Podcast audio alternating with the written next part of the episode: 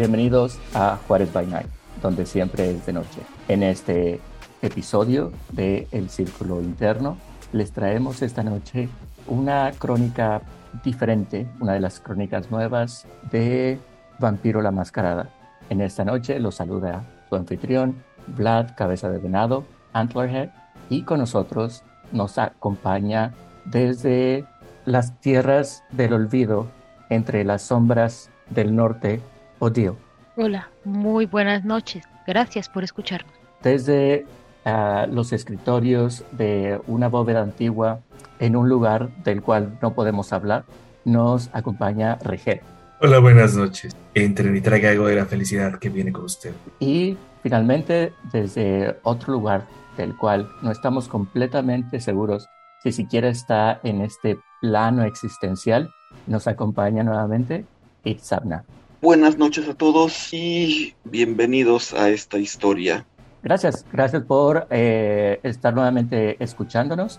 Eh, como mencioné al principio, hoy vamos a presentarles La Caída de Londres, que es uno de los juegos preparados, las crónicas preparadas que han salido para los juegos de Vampiro la Mascarada de quinta edición. Pero antes de que entremos de lleno a, a la reseña de este libro. Uh, Odil, cuéntanos, ¿tenemos alguna noticia? Yo diría que son... Sí, sí tenemos noticias. No voy a dar mi opinión hasta el final. Pues el CEO de Paradox Interactive, y si a estas alturas no saben quién es Paradox Interactive, no sé bajo, abajo de qué piedra han estado. Paradox Interactive es la dueña actual de la marca y de los derechos de lo que conocíamos como White Wolf. Pues Paradox es la que lleva todo el desarrollo de quinta edición y The Bloodlines 2. Sí, ese juego que en el Cora todos creíamos muertos, pero siempre tenemos la esperanza de que algún día lo tengamos. Nos ha dicho el CEO que no, no está muerto, que de hecho está en desarrollo y con buena suerte lo tendremos para la para el último cuarto del, sigue, del siglo. Del siglo, sí. sí del año que viene, del 2023, del 2023. Podríamos tenerlo para dentro de un año. Yo siempre he tenido eh, la esperanza viva. Eh, Tú eres un gastado, creyente. Sí, soy un creyente. He gastado unas cantidades absurdas de dólares con veladoras al altar de Paradox Interactive, Interactive uh, en su logotipo de a Platypus, eh, ornitorrinco.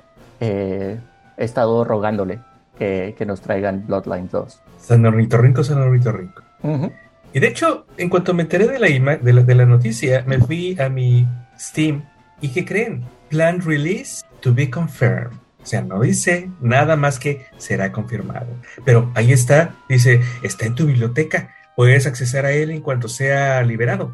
Así que supongo que no fue tan mala idea comprarlo en avance. Así lo compraste. Yo, también tenemos, eh, había otra par de, eh, en, su, en su oferta inicial, una de las, a, a, lo que menciona Rigel, es que la primera vez que lo promocionaron, habían varias ofertas en las que si comprabas eh, con anterioridad el, el, producto, ibas a tener eh, objetos extras e ibas a tener eh, ciertas Skins cositas extras. y cosas del, sí, de las que está de moda agregar.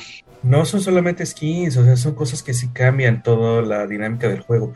Era una escopeta, una espada y una trench coat, eh, uh -huh, ambas uh -huh. imbuidas con poderes eh, sobrenaturales. Uh -huh. eh, y la escopeta tipo Dragon Breath, eh, super técnica acá. Yo reconozco que la Tierra de las Sombras ha hecho mucha mella en mi alma y tiendo a ser mucho más pesimista y la angustia es mayor cuando uno cree que hay esperanzas. Estoy seguro que el CEO de Paradox pertenece a Pentex y que en realidad todo esto lo, lo, está haciendo para tengan esperanza, tengan esperanza. Y el próximo año, ¿qué creen? Van a tener que esperar un año más. Mira, afortunadamente somos vampiros, somos eternos y, y eso es lo que, con lo que están ellos contando, de que su clientela fueran, fueran vampiros eternos y que pueden esperar por décadas. Yo creo que estos son unas ideas de la corte oscura, nada más para generar glamour, devorarlo y así Ajá. seguir en un loop infinito. Uh -huh. Porque yo ya no tengo esperanza, así cero. Yo creo que son embustes y engaños del príncipe de las tinieblas, que nada más gusta de torturar nuestra alma, pero no lo sé. Eh, la verdad es que yo soy equipo Itzamna en este momento. Mi alma ha estado demasiado cerca del abismo, ha visto demasiadas cosas terribles y, yo, yo ya no voy a decir nada. Es un, la noticia dice que el CEO dice que en un año tendremos Bloodline 2. Muy bien. Yo, soy del equipo de que ya lo pagué. Me deben. Firmé un contrato con ustedes y pretendo cobrarlo en dinero o en especie. Su elección. Muy bien. Ahora que eh, ya cubrimos este, ¿cómo llamarlo? Esta centella de esperanza en el firmamento, eh, vamos a platicarles a ustedes acerca de el este libro, La caída de Londres. Ah, vamos a, a, que me digan ustedes eh, qué tanto sabían de este libro antes de que lo se prepararan para analizarlo en este episodio. Uh, Itzabna, cuéntame, ¿estabas familiarizado con esto? Eh, ¿Qué sabías de, de, este libro? Yo conocía el, el, punto importante de por qué inicia la historia, que ahorita vamos a platicar lo cual me interesaba mucho porque involucra a uno de mis personajes favoritos de Mundo de Tinieblas, el único Ventru que me cae, que me cae bien, pero... Mm, me pregunto quién podrá ser. sí. pero era más como por, por lo que se mencionaba en otros libros. Este, realmente, o sea, un acceso de haber leído este libro, no. Tengo emociones encontradas al respecto. O sea, hay cosas que me gustan mucho, hay cosas de formato que más bien es como lo que no me agrada, pero en general creo que si quieres narrar algo de, quinta edición, creo que sí se me hace un muy buen libro para comenzar. Ok. Uh, Rigel, ah, cuéntame, ¿qué sabías de, del libro antes de, antes de tomarlo? Pues eh, estaba en mi BBB, mi bonita biblioteca virtual, junto con un montón de pilas que desconozco qué otras cosas sean, qué tantos tesoros tengo ahí. Es una expedición siempre que entro. Entonces, eh, estaba allí, recuerdo haberlo comprado en el día cero, eh, haber sido almacenado. Le di un vistazo, porque también obviamente lo recibí en físico. Me gustó cómo se veía, pero decidí no abrirlo. Porque yo tenía la peregrina idea de, bueno, voy a empezar con Chicago, después voy a ver con cuál otro y después me sigo narrando eh, Londres y la verdad es que no lo había abierto. Válgame. Ya. Oye, uh, cuéntanos, uh, ¿tú qué sabías de, la caída de Londres? Pues a diferencia de eh, a mí en general me desagradan todos los Ventro. Perdón, Edgar, perdón, porque es su segundo clown favorito. Y en particular Mitras me desagrada todavía más porque representa muchas de las cosas que yo desprecio profundamente. Perdón, Itzamna, perdón. Bueno, pero Ahora, si me preguntan, si me pregunta el señor Mitres qué opino de él, diré que obviamente es el, no es el príncipe, sino es el rey de Gran Bretaña y que allá está muy bien, que qué bueno. Larga vida y prosperidad, señor. Príncipe de Londres y rey de las baronías de Avalon, por favor. Esa cosa, así, señor, sí, señor, sí, sí, sí, todo eso que usted dice que es, así está muy bien, me parece maravilloso. O sea, ese es su título real. Sí, Ajá. sí, sí. Varón de varones. de Londres y rey de las baronías de Avalon. Ah, me gusta más varón de varones. En fin, la cuestión es que yo estoy muy de acuerdo con que el señor diga qué es lo que quiere hacer, está muy bien allá. Este, entonces, cuando veo que es la caída de Londres, a mí siempre me gusta que Londres caiga sin importar las consecuencias ni las razones. Es como parte de unas de mis cosas hermosas en mi, que, que me da glamour en mi existencia. Y cuando más o menos ojé de qué iba, dije, ah. Ah. No, un A. Ah. Más bien de. Es un título más o menos engañoso. He visto que Londres cae por más cosas, pero este. La premisa me gusta, con la idea de que pues vas a tener. La idea de la caída de Londres, y lo vamos a ir viendo a lo largo de, los capítulos, es que los tanto el narrador como los persona, como los jugadores vayan conociendo este mucho mejor todo lo que es el sistema de quinta edición si lo quieres ver como un tutorial de quinta edición, lo puedes ver como eso y es lo que me llama la atención de, este libro, porque usualmente, y si recuerdan las demás reseñas que hemos hecho de las otras crónicas, esos no son tutoriales, es como entras de lleno así trancazo durísimo al mundo y es como, a ver, momento, Si eres un, un jugador experimentado, vas a disfrutar mucho las crónicas porque vas a hacer lo que quieras en ellas. Pero este juego, esta crónica en particular, La Caída de Londres, a mí me parece un muy buen tutorial de para narrador y para jugadores que no conocen quinta edición o que quieren conocer quinta edición y no saben tantísimo del mundo de tinieblas. Ahora, si eres muy fan Hell de mundo de tinieblas y te sabes vida, obra y milagros de todo lo que ha pasado en esa gran isla y todo lo que ha pasado con el buen señor Mitras, adelante. También. Sí, sí, sí, o sea, creo que es un buen producto para veteranos y para nuevos, porque lo importante es que vas a conocer el sistema de quinta edición en todo su en todo su esplendor de tiradas sociales, físicas, que corresponden a los vampiros, las disciplinas, es date gusto y conoce cómo van a ser las tiradas. Gracias. Yo les, yo les comparto que ah, de la caída de, de Londres, a algo similar a Rigel, yo me había quedado en Chicago. yo estaba aún terminando de, de, digerir Chicago eh, y la, el libro de la caída de Londres, eh, que eh, fue publicado, válgame, ya hace dos años, en, en marzo del 2020. no lo puse en mi lista de tengo que, tengo que conseguir, tengo que comprar el libro y, y leerlo. Ah, y igual lo compré y lo tuve ahí guardado hasta, hasta que decidimos, vamos a hacer una reseña del libro. Ah, yo, yo lo tengo, está por ahí. Y ya, que, ya que lo abrí, la verdad, no tengo idea de qué fue lo que yo leí cuando compré el libro, porque yo leí eh, la reseña del libro y lo que proponía y me imaginé algo completamente diferente. Así como tú, Jill, que estabas pensando, ah, va a ser la caída de Londres, me encanta que Londres caiga. caiga. Ah, yo me había quedado con una idea diferente y ahora que lo leí con detenimiento y no nada más tener que leerlo, sino sintetizarlo para presentárselos a ustedes, eh, es un producto diferente a lo, que, a lo que yo me imaginaba.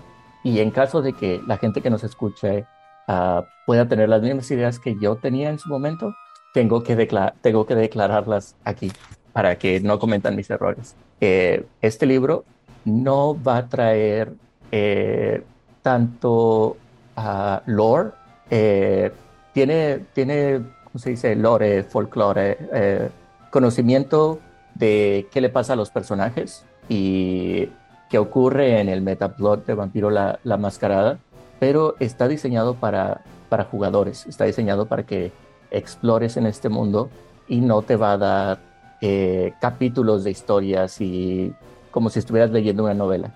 No es eso.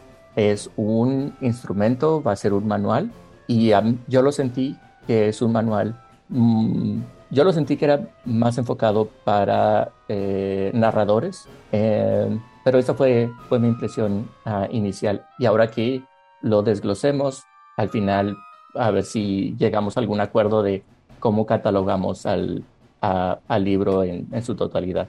Uh, y este es un muy buen momento para uh, advertirles y avisarles a todos que eh, trata, es, vamos, estamos haciendo un esfuerzo de tratar el contenido del libro sin darles spoilers, pero discutiéndolo entre nosotros nos dimos cuenta de que es casi imposible vamos a hacer un esfuerzo de no darles spoilers mayores, pero a partir de este momento deben de asumir que van a escuchar spoilers eh, de alguna manera o de la otra. Eh, ahí está la advertencia y ya con eso eh, podemos, podemos empezar.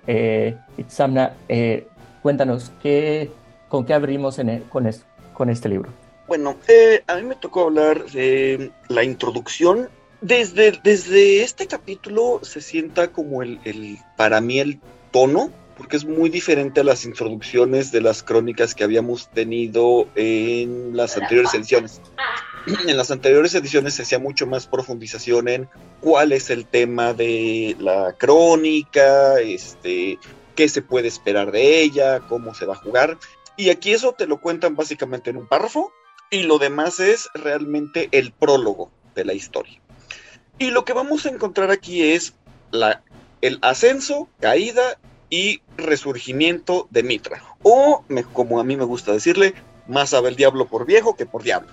Para los que no estén familiarizados con el personaje de Mitras, pueden ver el episodio, no me acuerdo número qué, pero en donde se habla de los personajes emblemáticos de los Ventru. Si no lo han visto, Mitras es un Matusalén eh, Ventru, eh, abrazado más o menos, yo calculo que como por el 2000, 1700 antes de Cristo. ¿No? Que llega a eh, Gran Bretaña con los romanos. Y ahí él dijo, me gusta esta isla, aquí me quedo, y se volvió el señor de estas tierras durante más de dos mil años. como mencionados al principio del capítulo, era príncipe de Londres y rey de las baronías de Avala. Y él siempre tuvo problemas con eh, los toreador de Francia y con los ventru escoceses. Dentro ya llegando al siglo XX, uno de sus eh, pues, vampiros a su cargo, un ventru llamado Valerius, empieza a perder favor en la corte, porque obviamente eh, como buen monarca inglés, aunque él sea persa, que los persas eran iguales, el gobierno de Mitras era eh, altamente centralizado. Entonces todo giraba alrededor de Mitras y los cultos a su persona, porque además era considerado un dios. Mitras es uno de los dioses eh, de Persia antes de la llegada del zoroastrismo. Dime, Odil. ¿Cómo no va a estar centrado en él si está ahí desde antes de que fuera cualquier otra cosa? O sea, él llegó, o sea, él se aplicó cuando yo llegué, todo esto era monte. No había nada, o sea, había cuatro piedras ahí. Bueno, un poco más en Stonehenge, mm. pero es como, güey, va más allá del estado soy yo. Además hay que reconocerle que hasta donde yo sé es el vampiro que ha mantenido el poder sobre una región durante más tiempo. No puedo recordar ningún otro que haya mantenido e-, ese tipo de poder político durante dos mil años más. Entonces, pues, regresando al siglo XX, resulta que Valerius empieza a espiar a Mitras, le encuentra su terrible secreto que no era tan secreto realmente, ¿no? Era como de esas cosas de todos lo sabemos, simplemente nadie lo dice, ¿no? Resulta que Mitras solía tener contactos íntimos con eh, otro cainita llamado Tomás algo. Ahorita no recuerdo su apellido porque ese era un seudónimo. La verdad es que se trataba de el gran compañero de Mitras desde la Edad Media, un capadocio, ahora Hécata, llamado Roger de Cadmen. Amigo, confidente y muchísimas otras cosas más. Honestamente, me molesta que no se haya mencionado aquí a Keminitri, porque esos son como los dos grandes amores de Mitras, Roger de Cadmen y Keminitri. Yo aquí tengo un problema. ¿Por qué sería un problema con quién se acuesta Mitras? Ah, no, no, no, no. Es que nadie tenía un problema con eso. Ajá. El problema era que ahora tenían su punto débil. O sea, el punto débil de Mitras es, cielo, mutea tu micrófono porque hasta acá me estoy... Ya, perdón. Es que resulta que ahora los micrófonos están muy bien acá. De este lado, disculpen ustedes. O sea, el punto débil de Mitras es un vampiro de mil años. Mil quinientos, más o menos. Pero el punto débil de un vampiro de como dos mil quinientos años es un vampiro de mil doscientos años. Ese es un punto débil, comillas, comillas. Así es el amor. No, no, no, me refiero. Lo que yo quiero aquí dejar como muy claro es el punto ah. débil, lo débil, la debilidad de este sujeto es un vampiro de 1500 años. Un capadocio de 1500 años. Ah, claro, ahora conozco su debilidad y el capadocio así como, sí, debilidad. Pues sí le funcionó a Valerius. El problema es que Valerius estaba muy metido con el gobierno inglés. Entonces, le manda una carta a Mitras de parte de Roger de Cadmen para que lo vaya a encontrar y pone cantidades industriales de pólvora en ese edificio para que exploten cuando llegue Mitras. ¿No fue un 5 de noviembre? No, no, ya fue este. Eso hubiera estado muy bueno que lo retomaran, pero no, porque esto ya fue en 1940. Ahora, y ahí es donde yo digo, si quieres matar a un Matusalén que lleva, es más viejo que los tatarabuelos de los fundadores de la camarilla.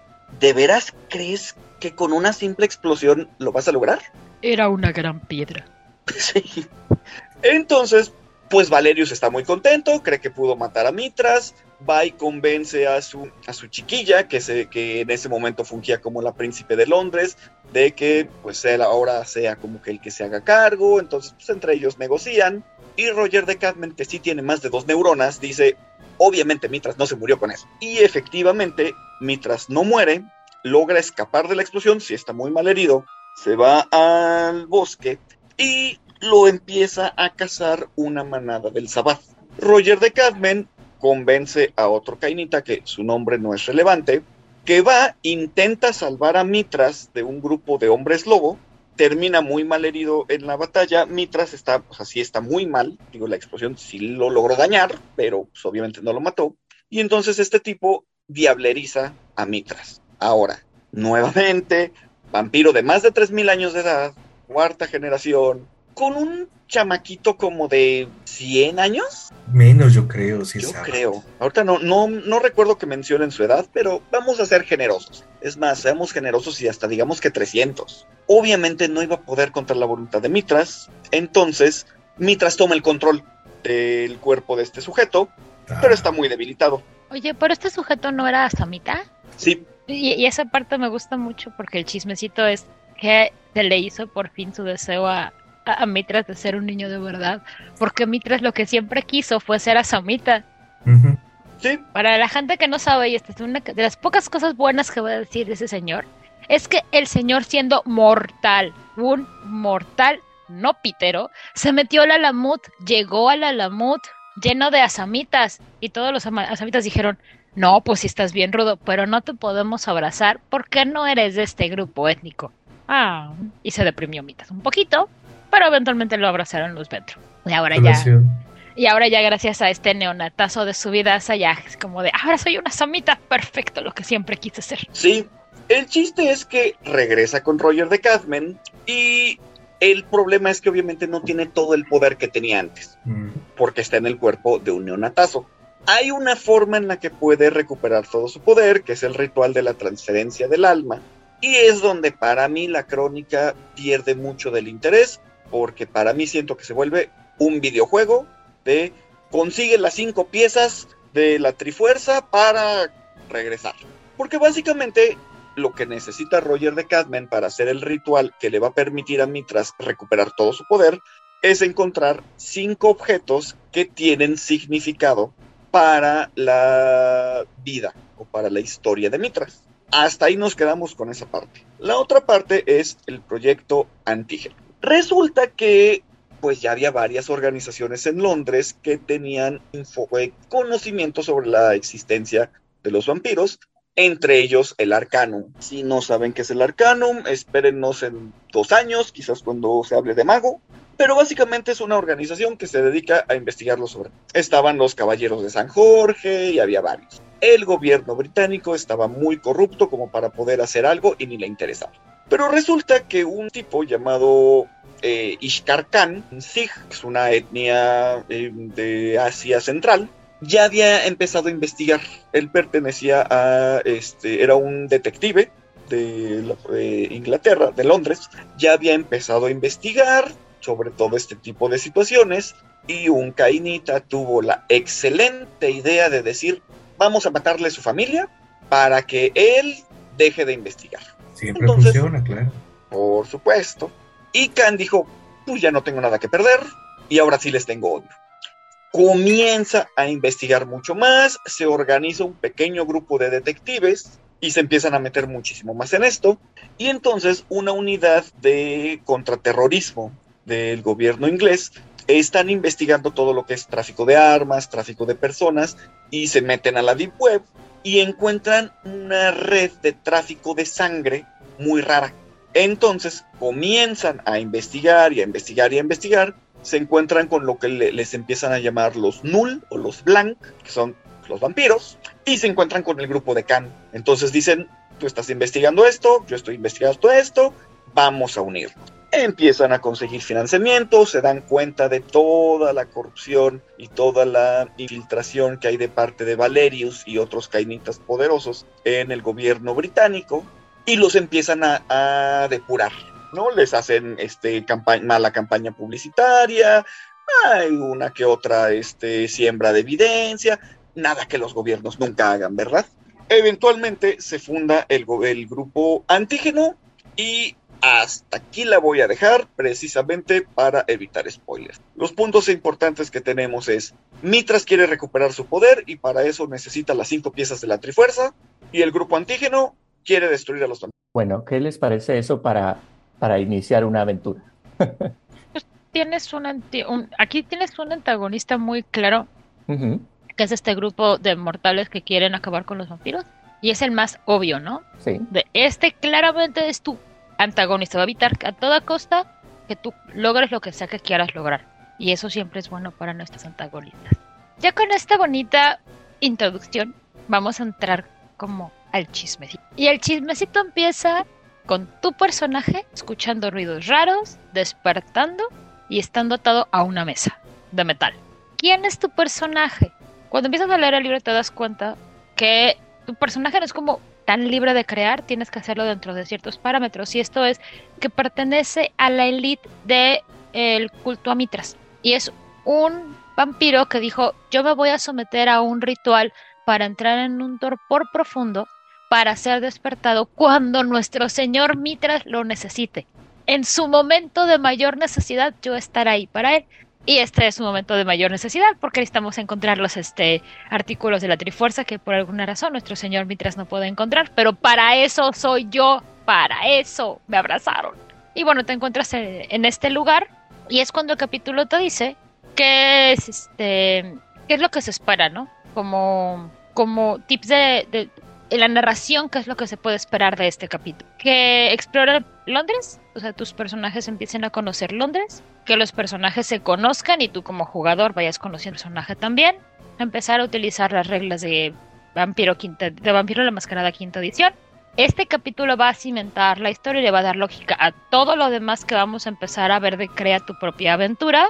Uh, Mitras va a tener un poco más de contexto o darle más contexto a Mitras. Sobre todo esto es para los jugadores que no saben quién es Mitras. Entonces aquí le van a contar el chismecito a los jugadores. Y pues básicamente. La primera escena es esta. Eres tú despertando en este lugar. Con un líquido caliente en tu boca que sabe a, a vital, pero una vital muy aguadita. Como nada más suficiente para que despiertes del torpo. No importa realmente más. y vas a ver a un sujeto que está usando más sangrita, más gente, como muy concentrado en su tarea. Si nadie se pone loco, si nadie se pone en frenzy, si nadie se pone a gritonear, cuando este vampiro termine de alimentar a todos, los va a liberar, les va a decir, ah, pues este, mi trabajo era alimentarlos, despertarlos y contarles qué está pasando. Aquí van a introducir las tiradas de frenesí y de resistencia al frenesí. Por eso es importante este, este capítulo porque vamos a empezar a hacer tiradas. Y además te van a decir qué pasa cuando un vampiro tiene hambre 4. Les recuerdo que el rating va de 1 a 5. Los personajes despiertan con hambre 4, entonces sus tiradas son muy difíciles. Resistir al Francis se convierte en una dificultad de 3. Esto es que tú necesitas hacer una tirada particular y necesitas al menos 3 logros para lograr lo que se está pidiendo. Si no logras los 3 logros, no lo logras. Y pues en la siguiente escena de eh, este primer capítulo es que vas a llegar a otra parte de los calabozos, digámoslo así, en donde hay unos pobres humanitos ahí como parados muertos de miedo y un montón de ropa en un rincón. Tu anfitrión te lo presentan y eh, te dice quién es y su bonito nombre, ay, me pierdo en mis notas, es, eh, ahorita se los digo, Darius Shirazi, que es un neonatazo de mi vida. Muy, muy, muy fan de lo que está haciendo, muy concentrado en su tarea. Si tú ves las notas, es un mal que bien, entonces eso explicaría el por qué no quiere dejar de hacer lo que está haciendo, porque si no se le va la cabra al monte o quién sabe qué vaya a pasar. También te dicen toda su hoja de relaciones, cómo se lleva, qué herramientas tiene y con qué puede contar para ayuda de los personajes o para ayuda del mismo. Ya en este cuarto lo que vamos a tener son las tiradas de resistir el frenzy por hambre también, las tiradas de potencial pérdida de humanidad y las tiradas de alimentación porque tu personaje tiene mucha, mucha hambre y hay unos humanitos ahí que se ven bastante indefensos y muy suculentos. Eh, Darius no va a intervenir, te va a decir, pues está la comida, yo te recomiendo que primero comas y luego te vistas, porque tu ropa está hecha y este girones. pero no ajá. Sí, tú, la ropa de tu personaje te dicen que está hecha girones. O sea, de hecho te dicen en dónde los encontraron y fue un feliz accidente. Alguien estaba escarbando en Londres para hacer un edificio gubernamental y encontraron cosas. Así. Así como le pasó al Templo Mayor en la Ciudad de México, igualito. O sea, voy a tener que ir al eh, Museo de Londres por mis cosas. No, este tú se las arregla para llevar los sarcófagos para otro lado. Ah, gracias. Ajá. Sí, por eso tampoco entro en esos detalles, porque sí son parte de la historia, pero ya sería como alargarme mucho. Es un buen momento para que los personajes eh, hablen entre ellos si quieren. Eh, pueden tener antagonismos ahí de no mates al humano, sí mata al humano, o, simplemente estás comiendo. Eh, no te va va a evitar que te lo, que, mates a un humano si estás este con hambre no te voy a decir nada, es como de, ah, eso no es mi problema, mi, mi trabajo era alimentarte. Ya que terminas de alimentarte, igual tiradas de frenesí, de alimentación, de humanidad, lo que dije, y te voy a decir, bueno, ahí está la ropa. Estos personajes, tus personajes son personajes relativamente viejos, no son especialmente jóvenes. Y es una oportunidad para comedia, para que te pongas la ropa ahí porque no tienen sentido de la moda y pues básicamente hay la ropa ahí y te dicen, pues que básicamente se vistan como tan estrambóticos o tan este, fuera de moda como, como quieras, porque pues básicamente echaron ropa que se fueron encontrando, porque comedia. Bueno, ya con tus vampiros alimentados y vestidos, van a pasar con el que les va a contar todo el marrano, que es un bruja, no es cierto, ahora sí, eh, eh, me acabo de confundir.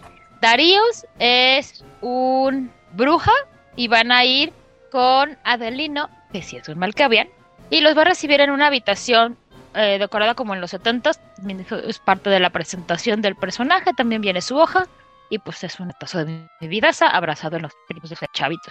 Y eh, este te va a contar, ¿no? Pues te despertamos porque necesitamos este chamba, porque pues tu trabajo y para eso estás aquí y para tu este para tal fin yo te voy a apoyar con lo que puedo apoyarte, que básicamente es darte dinero, les va a dar una cantidad estúpida de libras en billetes de 50 y 20 y les va a dar celulares porque hay que comunicarse. También les voy a explicar que esto que nos estaba condiendo Insabna, la versión oficial de la muerte de Mitras es que eh, encontró la muerte final durante los bombardeos a Londres en la Segunda Guerra Mundial. La versión de sus allegados de, los cultos mitraicos es lo que nos decía Insabna, que un traidor este, pues hizo este trabajo terrible. Va a estar perfectamente disponible para responder todas las preguntas que los personajes quieran hacerle todo, todo, todo, o sea, todo lo que ha pasado, todo lo que el personaje pueda saber, les va a decir. Lo mismo Darius. No parece que tengan algo que esconder. Y en la misma sala hay un tercer personaje también, neonatazo de mi vida, un gangrel llamado Mike. Y si alguno de los personajes decide como hacerles lecturas de auras, leer intenciones, lo que van a obtener de información es que Shirazi está súper excitado por la situación, así de, güey, no mames, o sea, fanboy, así a todo lo que da. Adelino eh, está muy respetuoso de la situación y Mike está así como, mm, está, mm, ah, eh, eh, está de descreído, así de, bueno, pues yo nada más estoy aquí a ver qué pasa. Están en esa situación y obviamente tiene que pasar lo que tiene que pasar cuando estás en Londres y si hacen las tiradas correctas, insisto, esto es un, ese es el tutorial del tutorial, te van a hacer como tiradas para darte cuenta de que están pasando cosas alrededor. Si las logras, son dificultad 3, es un poquito difícil. Te vas a dar cuenta por la ventana que hay unos, estas cosas que vuelan chiquitas, pequeñitas. Ah, pues no, maquinarias, ah. máquinas que vuelan chiquitas que controlas drones. Un dron. Gracias. Te vas a dar cuenta que hay drones. Si no la pasas, no te vas a enterar hasta que escuches disparos que vienen de afuera del edificio, porque pues así pasa. Así pasamos a la siguiente parte del capítulo, que ya estamos en la parte 4. Esto va muy rápido, muchachos. Digo, las escenaturas puedes alargar todo lo que quieras. Y es lo que te dicen, tómate todo el tiempo para que los personajes hablen, para que haya tiradas y tú como narrador y jugadores conozcan el sistema. Um, Shirazi les va a decir, bueno, hay una manera de, escapar segura, que es los túneles. Y si le preguntas por otras eh, formas de escapar, te va a decir, te puedes ir por aquí o por acá. Si ponen atención los personajes y deciden hacer como un, un paneo, van a darse cuenta que los que están disparando, si vienen de abajo, vienen de diferentes áreas. De hecho, en el libro te dicen todo lo que quieres saber de dónde están disparando, qué están disparando, cuánta gente es y más o menos qué organización tienen. pero van a ver que todos los uniformes dicen police, o sea, es de parte del gobierno que viene este show. Te dicen qué pasa si tomas una de las rutas u otra de las rutas y si te vas por el túnel, que es la que conoce Shirasi, eh, él te va a seguir dando más información de cómo está Londres y de los personajes importantes que conoce de Londres. Entre ellos la reina de Londres y otros personajes más que te van a ir, que vas a ir conociendo a lo largo de, la crónica. Van a salir del túnel, van a llegar a una zona segura. Aquí es donde vas a empezar a conocer Londres, sobre todo la parte de los um, del río, esta parte de las bodegas y del río que siempre son como sucias. Esta tú llegas a esta parte y bueno, también hay tiradas y conoce el lugar y ya da, ya da. Y es cuando viene este, una parte bien interesante de con, le crea tu propia aventura. Dependiendo de lo que tus personajes quieran hacer, te van a decir sigue al siguiente capítulo o de aquí te puedes pasar hasta el capítulo tal o en este capítulo. Dependiendo de a quién de los personajes que te contó Shirasi quieran ver los personajes. O sea, no, no es una crónica de capítulo 1, y luego 2, y luego 3, y luego 4. Aquí te puedes ir saltando dependiendo de las decisiones que vayan tomando como cuadrillo. Y hasta aquí mi reporte. Muy bien. Ah, muchas gracias, Odile, porque se me estaba yendo la cabra al monte y la acarreamos de vuelta.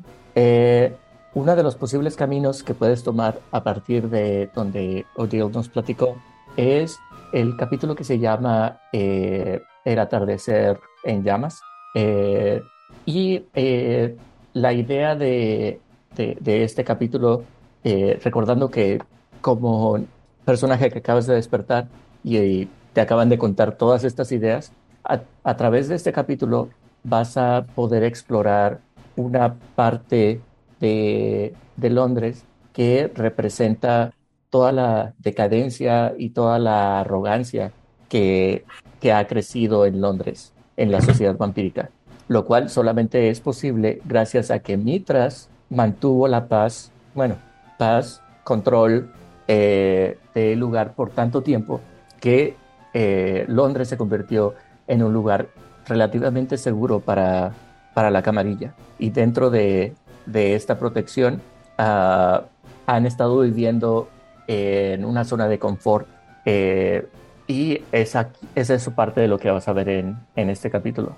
Uh, ¿Cómo llegas aquí? Eh, el, el, principal eh, parte del, de la trama es que te llegas a enterar que hay una, hay una fiesta estilo Elysium que está llevando a cabo por, está siendo llevada a cabo por la reina Anne Bosley. Uh, la reina Anne Bosley es un personaje, eh, Ventru, que es la única que se ha atrevido a llamarse príncipe de Londres en todos estos siglos. Fue una, un personaje que ah, durante este episodio vas a llegar a conocer un poco más y te das cuenta que llegas a ser el príncipe eh, de una u otra manera, ah, utilizando toda la backstabbing Ventru eh, y toda la política de la camarilla.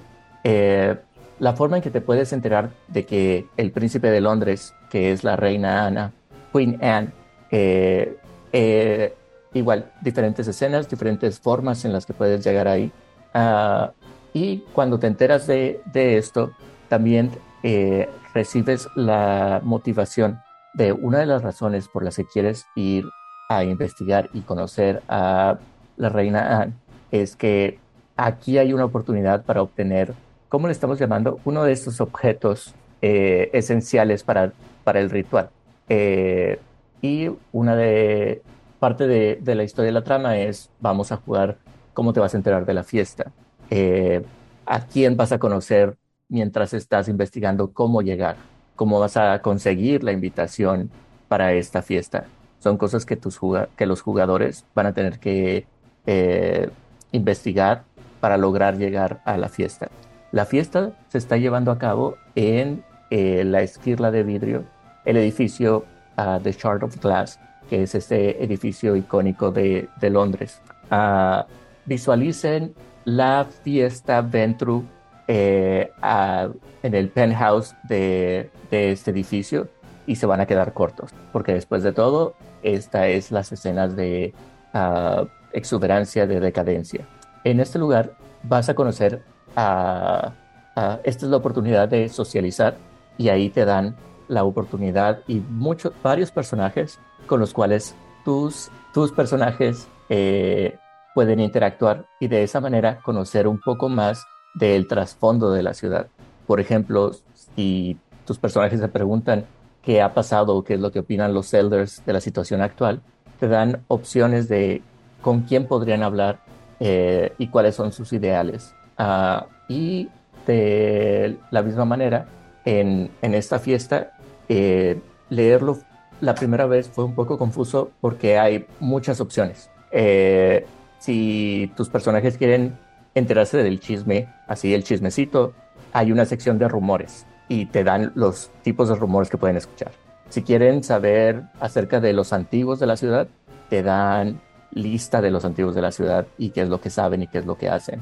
Ah, si quieres eh, conocer, ¿cómo se dice? En la fiesta, si quieres ah, hacer amigos y enemigos, este es el lugar. Y te dan, te dan personajes, te dicen, esta es la gente que está en la fiesta y tus jugadores pueden escoger cómo van a interactuar con todos ellos y también te dan la escena de, muy bien, empecemos el buffet.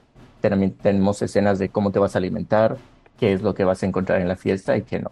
Después de estar disfrutando la fiesta por un, por un rato, llega el momento en el que llegas a, a, un momento en la fiesta que hay una, hay una pelea eh, y una de, tus, una de las opciones es que tú puedes intervenir, intentar calmar eh, las cosas.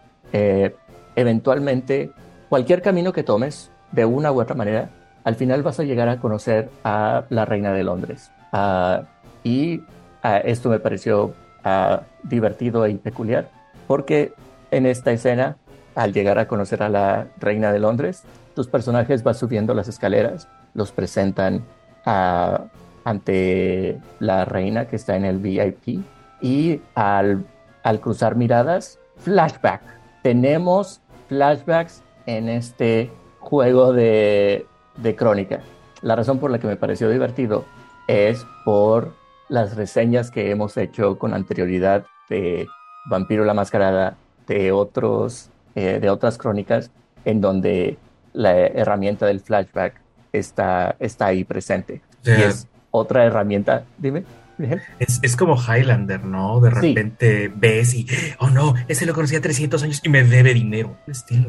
Eso efectivamente es el sentimiento, porque que te manda, te manda a, a jugar en un flashback, te mandan a 1688, el Gran Londres de 1688.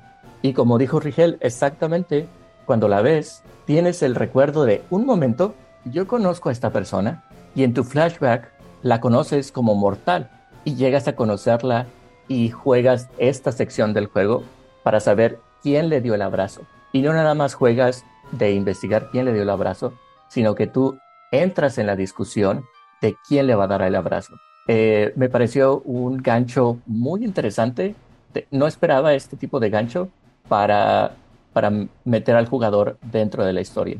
Eh, entras en este flashback y juegas a través de esta trama eh, en donde la conoces como mortal, te enteras de cuál es la razón por la cual le dieron el abrazo y no nada más le dieron el abrazo, hubo competencia para darle el abrazo. A ese nivel de mortal era que ah, recibió ofertas de abrazo por más de una persona y por más y por diferentes clanes en el juego eh, te enteras de todo el marrano, eh, juegas a través de, del drama, la intriga y a través de las competencias. Y te enteras al final de quién le dio el abrazo finalmente y cómo, cómo es que ella llegó a tener eh, este título. Ah, y después de haber investigado toda la historia con la reina, Flash de regreso y ya regresas a, tiempo presente y puedas tener una interacción en tiempo real con, con el personaje. Ese, ese eh, elemento narrativo me pareció muy divertido, ah, ya, que, ya que sabes quién es este personaje de la reina, tienen tu, tu discusión y te enteras que hay un hay una oferta que la reina tiene para ti y tiene una misión para ti. Y es, consiste en una misión de, pues yo tengo a alguien que me está, me está estorbando y ustedes son nuevos por esta ciudad y cuando necesitas hacer trabajo sucio, uh, qué mejor que unos relativamente desconocidos hagan el trabajo a cualquier otro vampiro que es miembro de la corte. Te hacen esta oferta, la reina necesita desaparecer a alguien muy importante y tus personajes tienen que decidir, vamos, vamos a tomar eh, esta oferta, no la vamos a tomar, qué es lo que nos está ofreciendo. Y en el transcurso de esto, te enteras de que, uh, digamos, digamos que tus jugadores quieren tomar el camino de vamos a aceptar el, el contrato. Uh, el, la narrativa se va por cómo vamos a investigar, a dónde lo, le vamos a encontrar, cómo vamos a, a destruir a, esta, a este personaje importante. Uh, y también te dan como última opción, si no logras tu, cometido, está la opción de que la reina hasta te da un número de, y si no lo pueden eliminar ustedes y si no me lo desaparecen, pues a lo mejor necesitan ayuda les te da un teléfono, un número telefónico. Y es el número telefónico de la operación antígeno para que le pongas dedo y llames para poder un, una llamada anónima de uh, hay un blanco eh, en tal calle con, tal, con tales características, deberían de investigar. Es aquí donde eh, la camarilla muestra cómo está utilizando a los cazadores en sus conflictos internos de, de Camarilla y de Vendru. También me gustó mucho, mucho esa parte. Uh, y estoy hablando de una manera muy uh, vague, muy algo opaca, porque no les quiero arruinar todo el, toda la trama y me gustaría que ustedes lo leyeran y lo disfrutaran al jugar. Eh, pero creo que no me puedo, no puedo evitar decirles que es el premio de terminar esta, e, esta sección del, del libro. ¿Ustedes están de acuerdo conmigo? ¿Lo digo o no lo digo? Ah, yo digo que sí, dale. Ya, pero pero vienen spoilers si lo dices. Spoiler. Pesada cortinilla de spoiler, spoiler, spoiler. spoiler. Claro, claro. Uh, lo que consigues eh, al final de esta aventura es vas a conseguir eh, el sello de Mitras que la reina Ana consiguió. El sello se refiere a este eh, sello que se utilizaba para poner en los sellos de cera en decretos oficiales como una estampa que era, era propiedad de Mitras que ella logró obtener y ha mantenido en secreto. Yo hubiera esperado un anillo como muy al griego, así súper pesado, como, como vemos en la película de Ben Hur, cuando muestra su súper poderosísimo anillo de que permanece a, pertenece a esa familia romana que lo salvó del charco, uh -huh, estaba uh -huh. ahogando. Yo hubiera esperado más un anillo que un sellito de lacre, pero esa soy yo. Pues, no sé, me gustó, me gustó, es más, ¿sabes qué? Vámonos directo a eso. Dices tú que estabas buscando un anillo, pues ¿qué crees? La historia tiene una opción para ir a buscar un anillo. Mira, qué bien, gracias. Gracias, aventarlo, historia. ¿Aventarlo después a un volcán? Tal vez, tal vez. Muy bien, ya tienes mi interés. Sí, al final de, del, del, capítulo, eh, dependiendo de qué acciones eh, tomaste uh, y qué, qué acciones tomaste, también van a repercutir en cómo va a terminar esta gran fiesta. Eh, puede ocurrir eh, varias opciones y a partir de aquí puedes nuevamente tomar alguna de las otras opciones que, que, estamos, que estamos aquí platicando. Y de una vez les, les comento esta otra, que eh, sería fam Family Matters, eh, asuntos, asuntos de familia, que es esta otra rama de la aventura en donde los personajes se van a ir a Southall en, en Londres y van a, interactuar, van a conocer a este personaje secundario que se llama Sri Sansa, que es un tremer, que era un tremer que en su momento era miembro de uno de los cultos de Mitra. Y uh, en esta aventura vas a, a conocer qué pasó con los tremer. Esta es la parte de la historia en donde te permite a ti, así como Odil nos dijo que esto es una buena introducción al mundo de quinta edición, bueno, pues esta es la opción que te puede eh, contar las historias de qué pasó con los Tremer. para los que no estén enterados o no recuerden, el, la capilla de, los Tremer en Viena, que era el centro de poder de Viena, eh, fue destruido en el 2009, de acuerdo a la historia del, del Metaplot.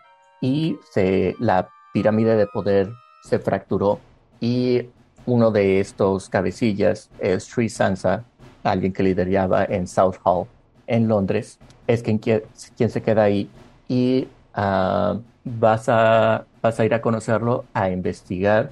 Y el tipo de juego que tienes, que tienes con, él, con él es uh, acerca de su familia y del el universo, no, el universo, sino eh, las relaciones políticas y demás que tenían los Tremer. Va a ser una, una ventanilla para ver qué pasó con esa historia, eh, qué pasó con la capilla que existía en, en esa zona y uh, también vas a descubrir que Sri Sansa eh, tiene unas ideas peculiares y cree que él está pensando y sigue creyendo que las, eh, ¿cómo se le llama? Eh, la, los, ¿cómo les llamamos? Los hijos del atardecer, los Dustborn. Una de sus ideas es que él sigue pensando que el Gehenna ahí viene. Él todavía sigue pensando que ahí viene el Gehenna y que haya tanto Dustborn, es decir, tanto vampiro de, uh, de catorceava generación. Es, la catorce, ¿verdad? Eh, es, es, una de esas, es una de esas señales. Uh, cuando eh, escuchas este discurso, eh, también vas a, a, llegar a conocer el oeste de, de Londres, sus diferentes lugares y a Ghost Tremer, vas a llegar a interactuar con a un grupo de hijos del atardecer y vas a, escuchar cuáles son sus ideas y cómo es que están viendo este nuevo mundo. Uh, vas a tener este sabor de qué es lo que está ocurriendo en, en esta zona del, de, de, la ciudad y con esta nueva generación de, de vampiros. Uh, y en lo que estás tú interactuando con, con los chiquillos del, del atardecer, eh, también vas a ir descubriendo relaciones de Sri Sansa con otros personajes. Uh, y para mi sorpresa, esto no lo esperaba, pero tenemos otro flashback. Ahora, este capítulo te da un flashback a Londres de los 1800, en donde vas a participar en una sesión de seance, uh, con mediums y demás en una capilla tremenda. Sesión espiritista. Eh, sesión espiritista, gracias. Y eh, nuevamente, uh, spoiler, lo que estás intentando conseguir eh, en todo esto y todo lo que estás averiguando y conociendo acerca de Shri es uh, lograr comprarle, lograr obtener de él un anillo con un rubí, que era el anillo con rubí de Mitra. Ahí tenemos a ese anillo que, que mencionabas. ¡Qué bonito! Eh, igual, eh, en esta sección tenemos flashback, tenemos eh, viaje en el tiempo con diferentes perspectivas, tenemos perspectiva de Dustborn, de los hijos del, de los niños del atardecer, eh, y también te da eh, una entrada a entender la política tremer después de la caída de Viena. Y eso me pareció eh, muy, muy interesante. Uh, ¿Quién me podría contar las otras? Bueno, hasta este punto ya les resumí muy, muy concreto qué puedes hacer en esta parte, igual puedes saltar a cualquier, cualquier otra escena.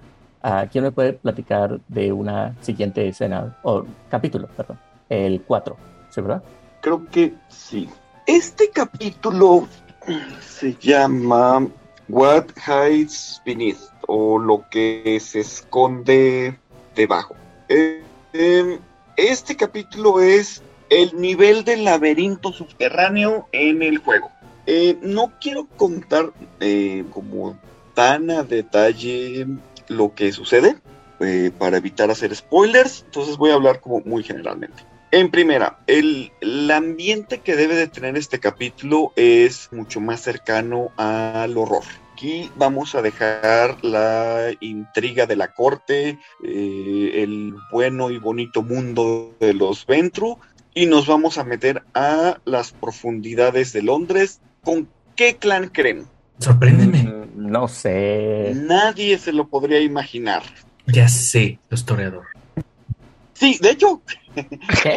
curi- curiosamente, no, este, Ah, Ah. no, estás buscando a un, estás buscando un Nosferatu, O sea, hubiera sido un giro maravilloso si hubiera sido un toreador. Sí, pero sí te encuentras un, un toreador que a mí me dio bastante ternura, porque es un neonatazo que lleva pues, unas cuantas semanas, se metió al dominio del Nosferatu, porque el Nosferatu anuncia fiesta, que va a haber fiestas para este tomar incautos, y entonces él cayó accidentalmente, la zona está muy resguardada por el grupo de Pantígeno, entonces él ya no pudo salir, entonces se quedó atrapado en la, en el, en la zona del metro, se tuvo que ir a las profundidades. La verdad es que sí está muy simpático cómo te lo describen, porque se, te lo escriben de una forma muy patética. O sea que él está intentando mostrarse acá todo elegante y refinado, pero te dicen que su ropa ya está sucia, que él ya huele feo, el maquillaje ya se le corrió. ¿No? Entonces, a mí la verdad me dio mucha ternura ese pobre Cosito hermoso, yo me uno a su fiesta, sí, vamos a darle. Es- En, en- mm, en un este salón, una fiesta Nosferatu. ¿En serio? Al menos va, mira, yo estoy seguro, yo estoy muy, muy segura que en una fiesta nos fuera tú lo que voy a encontrar va a ser Son cumbiones locos y caguamones banqueteros. Pero y es eso Londres. sí le armo. Ay, bueno, el eso equivalente. Ay, pues sí, pero ¿qué voy a encontrar con los toreadores? ¿Temática de safari o con los Ventru? O sea, la verdad es que mi, opción es fiesta bruja o fiesta Nosferatu, que seguramente van a estar bien buenas y van a ser más sinceras. No, yo esas cosas no le hago. Mejor va una fiesta cetita, esas son las buenas. Tampoco le hago eso, joven.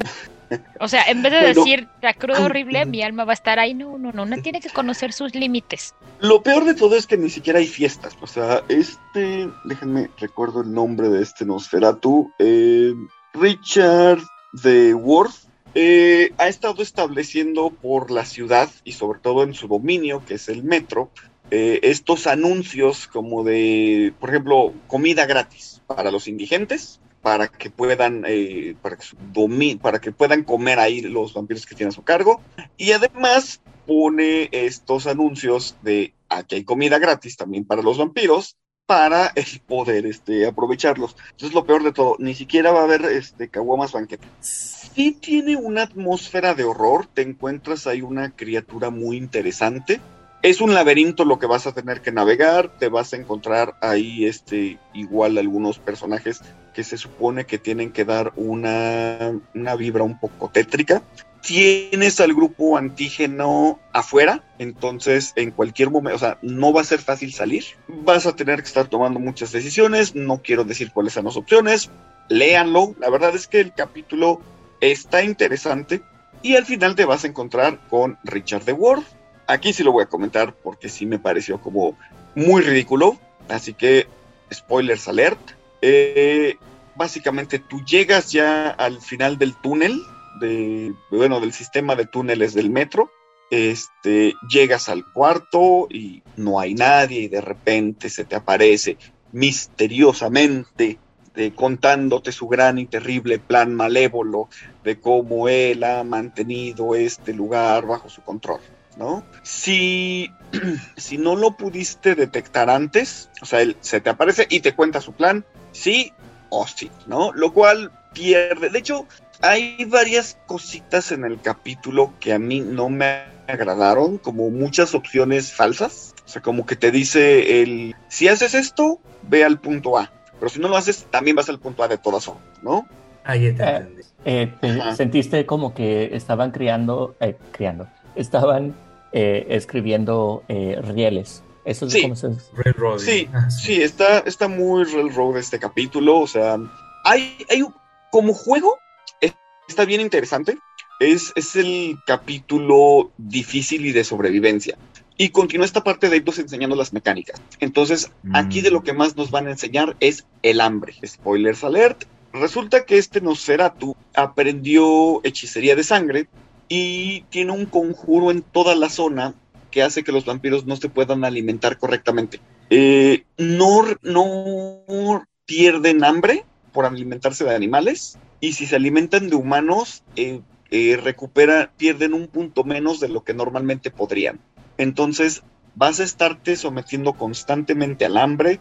Tu, tu medidor de hambre se va a llenar rápido. Entonces, vas a tener que ver cómo lidiar con eso mientras eres atacado por muchas cosas. Entonces, como juego está bien interesante el tener que lidiar con el laberinto, saber en quién confías, en quién no confías, cómo trabajas en equipo, eso, eso está muy, muy padre. ¿Recuerdan el anillo que habló Vlad y del que Odil quería? Bueno, ese era, resulta que ese era el ítem que tenías que conseguir para poder pasar este nivel más fácilmente. Mira, entonces, si no hiciste la misión del anillo, te vas a jugar este nivel en dificultad 4. Si la hiciste, lo juegas en dificultad 2. Ah, y aquí, esta parte que estás diciendo, Itzamna, está bien interesante porque los capítulos te van diciendo qué dificultades tienen, basándose justo en eso. O sea, si hiciste esto y esto y esto, va a ser esta dificultad. Si hiciste esto y esto y esto, esta dificultad. Si no hiciste, esa dificultad. Lo que creo que tú dijiste, o fue Black, me acuerdo quién de los dos, de esto parece un videojuego, justo en estos momentos es cuando dices, ay, debía agarrar ese ítem, o dónde lo fui a guardar, estaba en la caja de no sé dónde. Sí, tengo que regresar a la bóveda este, del nivel anterior, eh, de hace tres niveles, para poder recuperar mi objeto. Y finalmente eh, puedes hablar con este Richard Worth. Ay, también, ¿qué otra cosa creen? Ah, a ver, estamos en subterráneos, con Nosferatus, eh, ya tuviste que sobrevivir, tienes que, me dijiste que se trata de hambre, uh, bueno, ya mencionaste esa hambre, no sé, mira, cuando a mí me pones como vampiro en, eh, en, ¿cómo se llama? En el subterráneo, yo me estoy imaginando un gran monstruo, pero tal vez... Rigel, ¿estás de acuerdo conmigo? Sí, pero yo pensé en un cocodrilo. Por no sé por qué, pero pensé en un cocodrilo. No sea, mientras no sea no, no, de 15. No, no, no. No, no nos metemos en eso. Yo pensé. Ni de 15 metros. Es un subterráneo de una ciudad mayor. Tiene que haber un cocodrilo, güey. O tortugas ninja adolescentes mutantes. Eso hubiera estado muy bueno. No, si te encuentras un monstruo, la verdad es que eso sí se me hizo bien interesante. Eh, no quiero decir que es porque sí es un giro muy padre que, la verdad sí les rescato cómo lo manejaron. A mí me gustó mucho. aquí eh, adivinando, aquí adivinando porque yo realmente no leí los demás, eh, más que Supermente, no me metí. Pero estoy pensando en algo más estilo un minotauro o algo más de ese estilo. Imagínense, estás en el subterráneo, en un laberinto. No sé, se me ocurre. Bueno, estaría padrísimo teniendo en cuenta que el tema es Mitras. O sea, hubiera estado padrísimo oportunidad perdida. Si yo soy ustedes narradores, yo meto un minotauro, al menos que parezca minotauro, just for the sake of the environment. Si hubiera estado muy padre, a mí me gustó lo que hicieron en la parte eh, narrativa, porque te hace ver cuáles son las consecuencias del hambre. Y es, y, y es algo que te va a estar acosando constantemente. Entonces, la verdad es que sí está muy interesante. Tenemos nuestro flashback obligatorio, ¿A, qué año, ¿A qué año me manda en esta ah, Estos se fueron como hasta el 1100. Oh, oh, ok. Y es igual cuando conoces a Richard de Wolf. Y entonces desbloqueas esa parte y consigues la daga de Mitras, que ya era... Sí, ¿ya cuántos objetos llevamos? Llevamos el sello. Tres. Es el sello, el anillo y la daga. Y la daga. Y el capítulo está padre, incluso hasta como para jugarlo como, como, solo, Me gustó. Léanlo, a mí honestamente la parte del toreador me encantó. Está muy, muy, muy divertido porque además quiere que lo ayudes, de veras que te da toda la ternura del mundo ese pobre toreador. Alguien, muéstrame la salida. sí, porque además te dice, me quedé encerrado, Antígeno no me deja salir y el manual hay una parte que te dice, realmente Antígeno ni está poniendo tanta atención. Fue más su miedo que la incapacidad de, salir. Básicamente. pobre güey. Sí. Y bueno, eso sería todo de mi parte, menos este capítulo. Sí, ah, ahorita que, estás mencionando cómo te gustó este personaje que es el, ah, el personaje eh, toreador de la escena, ah, en los otros capítulos que, que yo les mencioné, también hay unos personajes que para mí resaltaron que olvidé eh, mencionarles uno de ellos, que es eh, Lady Scarlett Churchill, le llamaron Churchill mm. de Londres. que es la, la, hija de la reina, de la hija de la reina Ventru, uh, que es su secretaria, asistente personal, que es quien te va a estar recibiendo, quien te muestra la, la, fiesta eh, a, la, a la que, en la que estás. Y la peculiaridad de, de este personaje es que es una mujer joven de un trasfondo sociocultural privilegiado, porque Ventru no van a estar abrazando eh, a cualquiera. Y aparte Ventru británica, no cualquier cosa. No cualquier cosa. Y uh, lo que eh, lo que estaba haciendo era se convirtió en eh, compradora para tiendas de moda. La persona que elige cuáles van a ser las tendencias y cuáles van a ser las modas de la siguiente temporada. Mm, eso está muy interesante. O sea, quiere influir, ¿no? A través de eso. Así es, porque esa es la forma del poder uh, soft power, como poder eh, suave, tenue, eh, de cómo este personaje Ventru eh, maneja su poder, porque es ella quien tiene la influencia de la imagen y prácticamente es una fuerza fuerte en el Fashion Week actual. Y es la, es la Ventru fashionista. Y es la forma y como la estaba leyendo y la forma que yo estaba visualizando era eh, el demonio viste de Prada. Y yo ¡Ah! ese es un Ventru claro es así como yo estaba visualizando a, a Lady Scarlet dime Sabna este no continúa porque es, es un detalle que también está muy padre del capítulo, este, que había olvidado comentar, pero si quieres continuar con, ah, este Sí, eh, que es eh, esta eh, personaje que es el demonio, el diablo viste de Prada, y eso es lo que estaba yo visualizando cuando estaba leyendo acerca de, este personaje que ah, dicta cómo se va a vestir la gente en la ciudad. Y eventualmente en otras regiones del mundo. Ah, y me vino a la mente, yo estaba viéndola con ese discurso de, de, la película.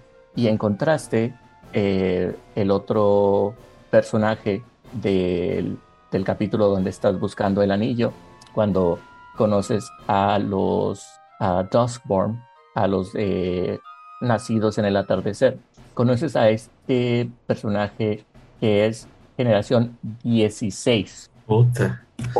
Ajá. hasta Blade es más vampiro que este pobre sujeto. Sí. ¿Han visto la película eh, eh, Martin el vampiro de George Romero? Sí. No, de hecho ni siquiera me suena. Es un... Es, es más culto porque está de bajo presupuesto. Eh, es un joven que es vampiro, le hacen entre grandes comillas, pero los colmillos no los tiene afilados, el sol solo le hace un poquito de molestia, ¿no? Y pues realmente no es como que necesite beber sangre, ¿no? Solamente pues la bebe.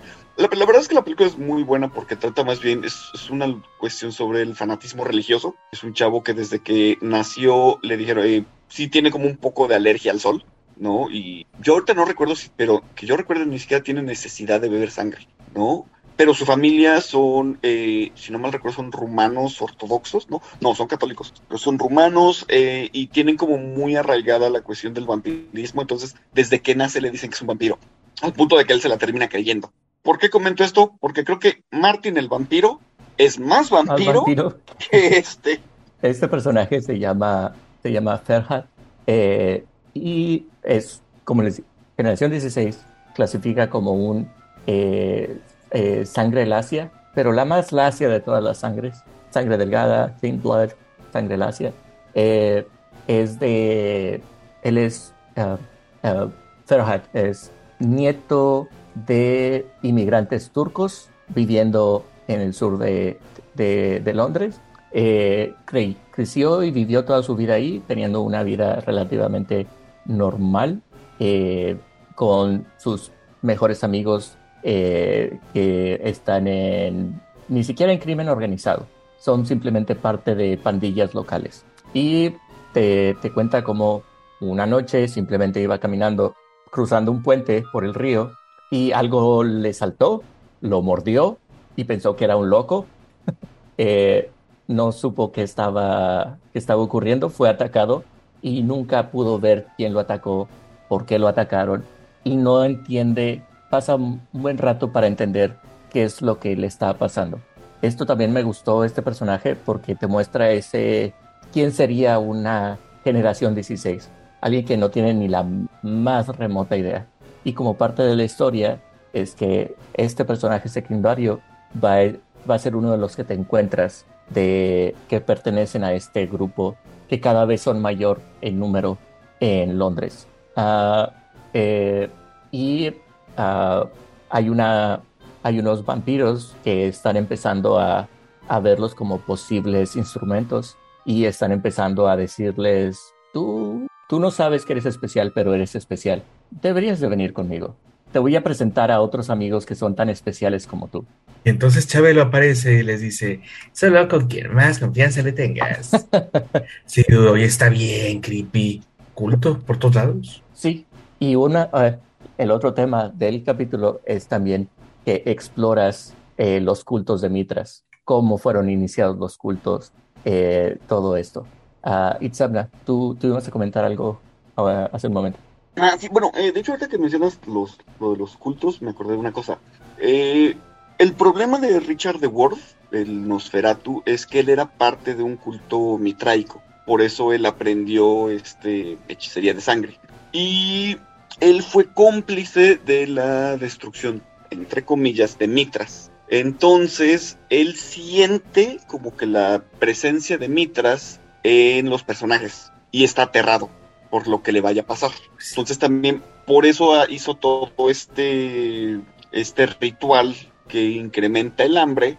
La verdad es que yo, algo que me costó, un, gran problema que tengo con este libro es que me cuesta entender la lógica de muchos personajes, ¿no? O sea, como lo que comentaba de Valerius, como incluso eh, de los personajes que ha hablado este Vlad. Y aquí, o sea, te dicen, él hizo esto porque con el hambre podría como mantener a control a Mitras, porque sabe que es un vampiro muy viejo y por lo tanto tiene una reserva de sangre muy, muy grande. Y entonces para mí es como de, eh, como que no, no me cuadra, ¿no? Pero bueno, básicamente ese es el, el objetivo de, de, Richard. Él está aterrado de Mitras. En ese aspecto creo que es el único eh, que tiene un poco de sentido común en este tema.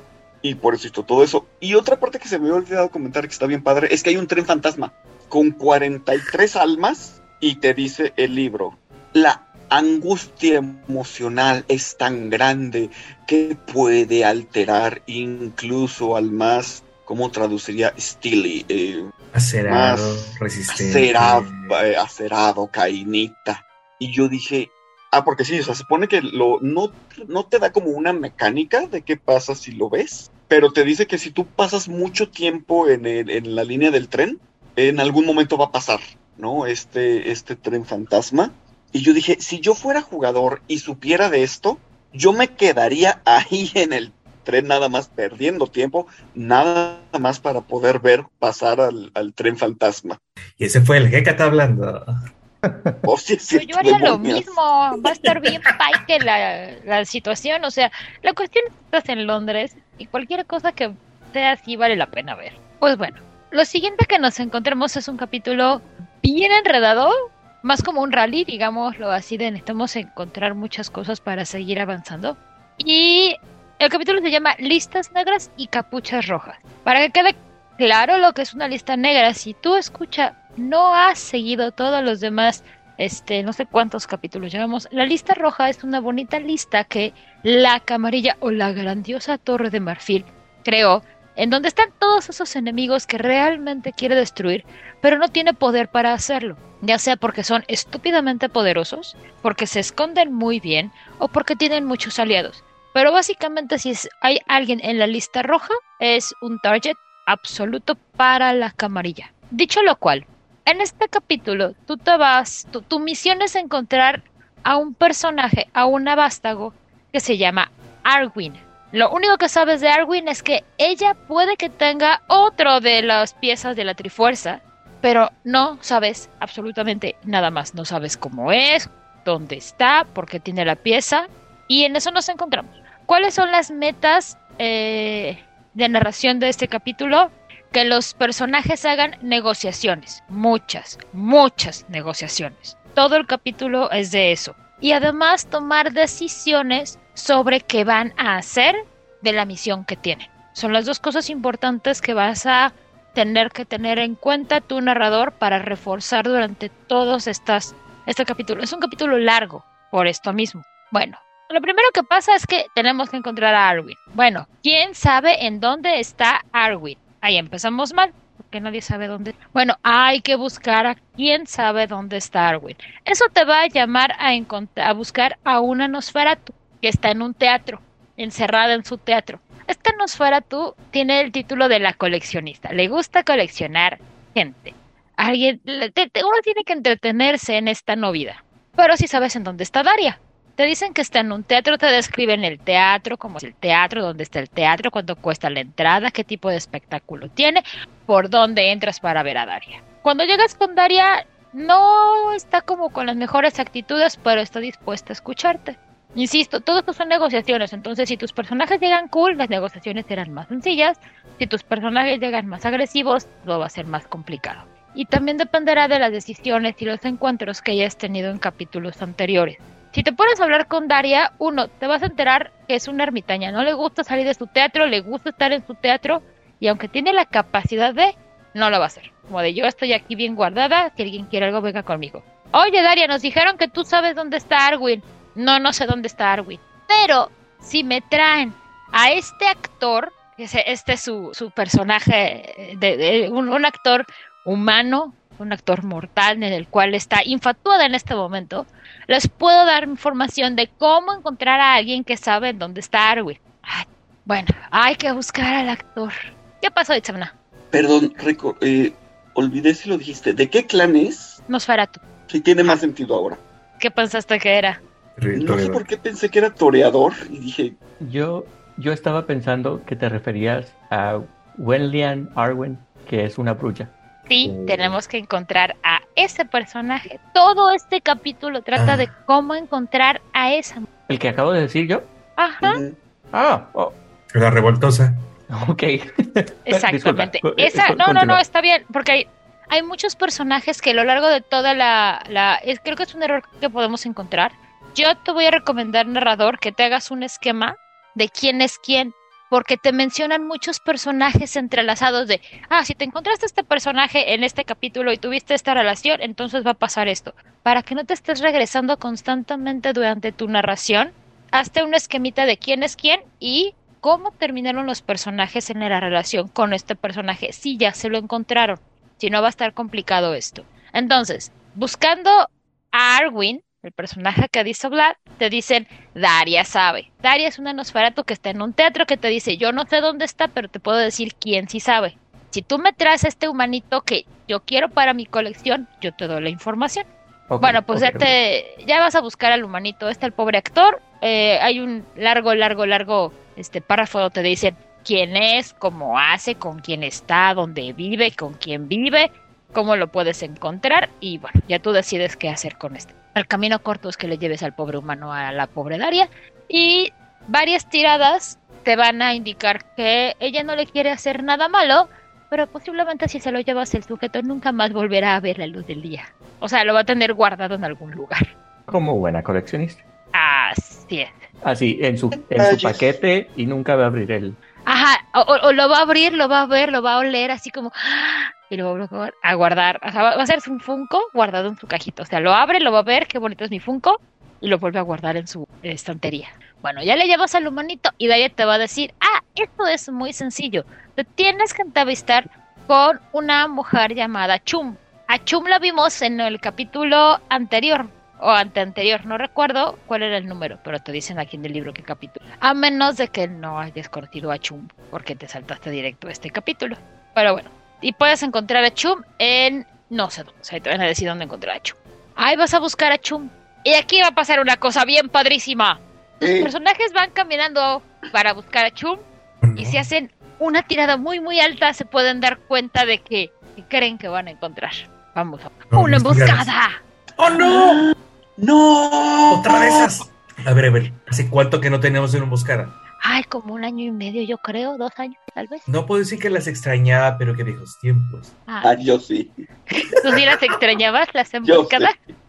Bueno, pues si haces una tirada, dificultad 4, o sea, está muy cañona la tirada, te vas a dar cuenta de la emboscada. Si no lo logras, pues no te das cuenta y te van a agarrar a balazos y a golpes. Estando en toda esta bonita emboscada, también te recomiendan que hagas una tirada. Si pasas la tirada, te vas a dar cuenta que no es una emboscada mortal, que realmente solo te están entreteniendo para que Chum se vaya por allá. ¿Y Mm, por qué Chum se quiere ir por allá? Porque lo que quiere Chum es atraparte para saber qué carajos está pasando. Si tú cachas que es una emboscada, y aquí tienes las dos, las dos opciones, ¿no? Cualquiera de las dos opciones te va a llevar a que Chum se entreviste contigo. Si no la conocías o tuviste una mala relación con Chum, te va a poner como violentita y se va a poner a interrogarte de una manera no agradable. Si te diste cuenta de la emboscada o tenías una buena relación con Chum, se va a poner a platicar contigo e intercambiar información de una manera muy civilizada. Al final de la entrevista, interrogación, interrogatorio, si logras calmarle los ánimos a Chum y explicarle lo que estás buscando y por qué lo estás buscando, ella te va a decir, ah, sí, yo sé dónde está Arwin. Arwin está en el Museo Británico, pero no puede salir porque está rodeada por esta organización muy rodeada, no puede salir, aunque hemos tenido maneras, aunque tenemos maneras de mantenerla informada de lo que pasa afuera y mantenerla medianamente alimentada y está segura, no puede salir. Yo puedo avisarle que ustedes quieren verla, pero para eso tienen que hacerme un favor. ¿Se acuerdan que les dije que todo esto va de este de negociaciones? Ujú. Bueno, aquí todos son favores. Si quieres que te haga esto, pues tienes que cumplir. Ah, ok, bueno. Am, ta, tara, ta, tara. Esperen, que ya me Fíjate perdí. ¿Quién le pide que.? Ajá, dale, dale. Fíjate que esto está interesante porque, como hemos dicho, cada capítulo como que va introduciendo cierto tipo de mecánicas o cierto tipo de juego, ¿no? Entonces, este es el, eh, como que el, el capítulo en donde te van a introducir precisamente a esa parte social, ¿no? Las prestaciones. Como- ajá. O sea, Entonces, realmente, eso- ¿qué necesita un vampiro? Alguien que sea tan viejo, tan rico, porque muchos de ellos son muy ricos. Pues, ¿qué les hace falta? Cosas. Y son cosas que no pueden conseguir. Entonces, tienen que conseguirse proxies que les consigan las cosas. Básicamente. Ah, miento, Chum los manda con.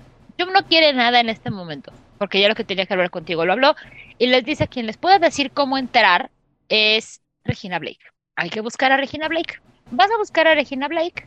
Y tiene un serio problema Regina Blake. Regina Blake está organizando el Lyceum no sancionado. Porque si recordamos en los episodios, capítulos pasados, la reina ha prohibido los Elysiums porque son peligrosos. Ujú. A esta mujer no le puede importar menos, entonces tiene su Elysium. Eh, déjame agregar el, eh, la burbujita que la razón por la que son peligrosos es que ahora que está la operación Anti-Gem, lo último que necesitamos es a un, a un grupo grande de vampiros reunidos en un solo lugar. Si no quedaba claro, esa es la razón por la cual no queremos el ISO. Ah, sí, detalle.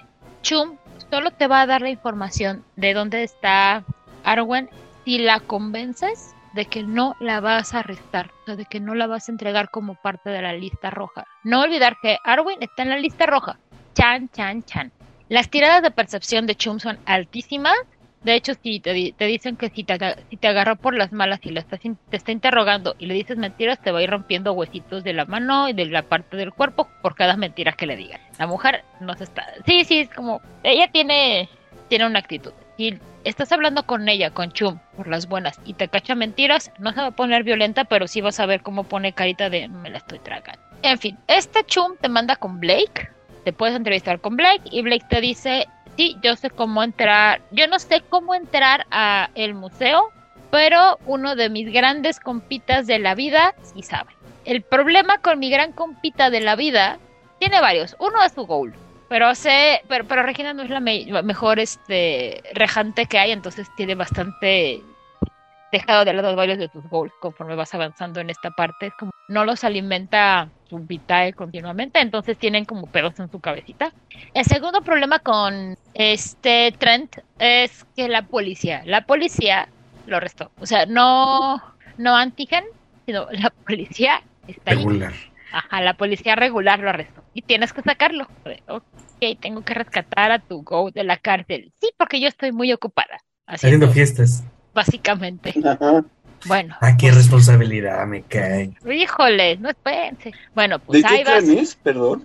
Este, me parece que es toreador. Calza, calza. Sí, aquí está la hojita, pero bueno. ahora entiendo por qué la mala fama. No se ayuda, claro, a veces no se ayuda. Pero bueno, ahí vas a buscar a Trent. Te dicen que puede pasar, que no puede pasar.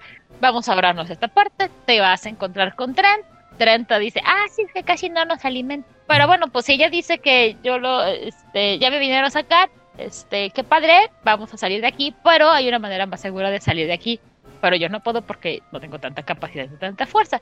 Si ya lograron aquí, podemos irnos por esta parte y este y ya lo liberas, lo sacas de esta cárcel de una manera como subverticia, así como súper en secreto.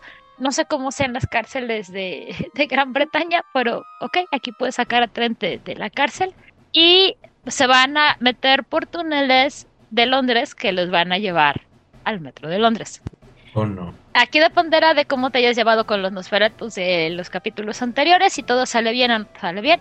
Si no tuviste problemas con los Nosferatus de los capítulos anteriores, pues pasarás por ahí y nadie te dirá nada.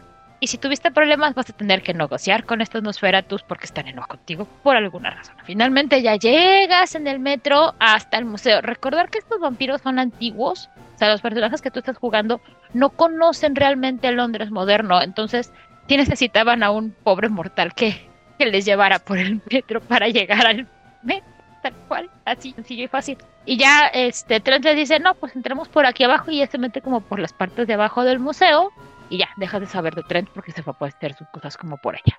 Te empiezas a involucrar en el museo y empiezas a escuchar muchas risas y carcajadas y musiquita.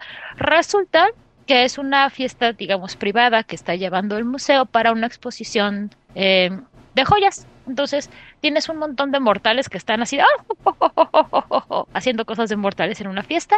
Y si tienes suficientes buenas tiradas, te puedes como mezclar en la fiesta y estar viendo qué pasa. También con suficientes buenas tiradas, y si fuiste observador en los capítulos pasados, te vas a dar cuenta que hay gente de Antigen en la fiesta infiltrada de civil, porque dice, este tipo de fiestas siempre, siempre, siempre atraen a vampiros, obviamente. Híjole, yo lo vi venir. ¿Quién más? Aquí tienes varias opciones, como todo lo, ha sido lo de los capítulos de Creto de Aventura. Una de las opciones es totalmente ignorarlos y dejarlos de lado, y es como de, uh, uh, uh, me voy a meter para otras salas y yo vengo a buscar a esta señora que me dijeron que está en las salas, obviamente romanas. Vaya. La otra opción es, si te has estado como llevando bien con los eh, agentes de Antigen, o sea, no ha habido como mayores encuentros terriblemente violentos, puedes hablar con ellos. Recuerde, negociaciones. De, mira, hay un montón de gente, yo no quiero puedo, yo estoy buscando algo, no voy a hacer ruido, no voy a matar a nadie, pero además, ¿sabes qué? Yo vengo a buscar, también puedes aplicar la de yo vengo a buscar un vampiro muy viejo que nadie quiere.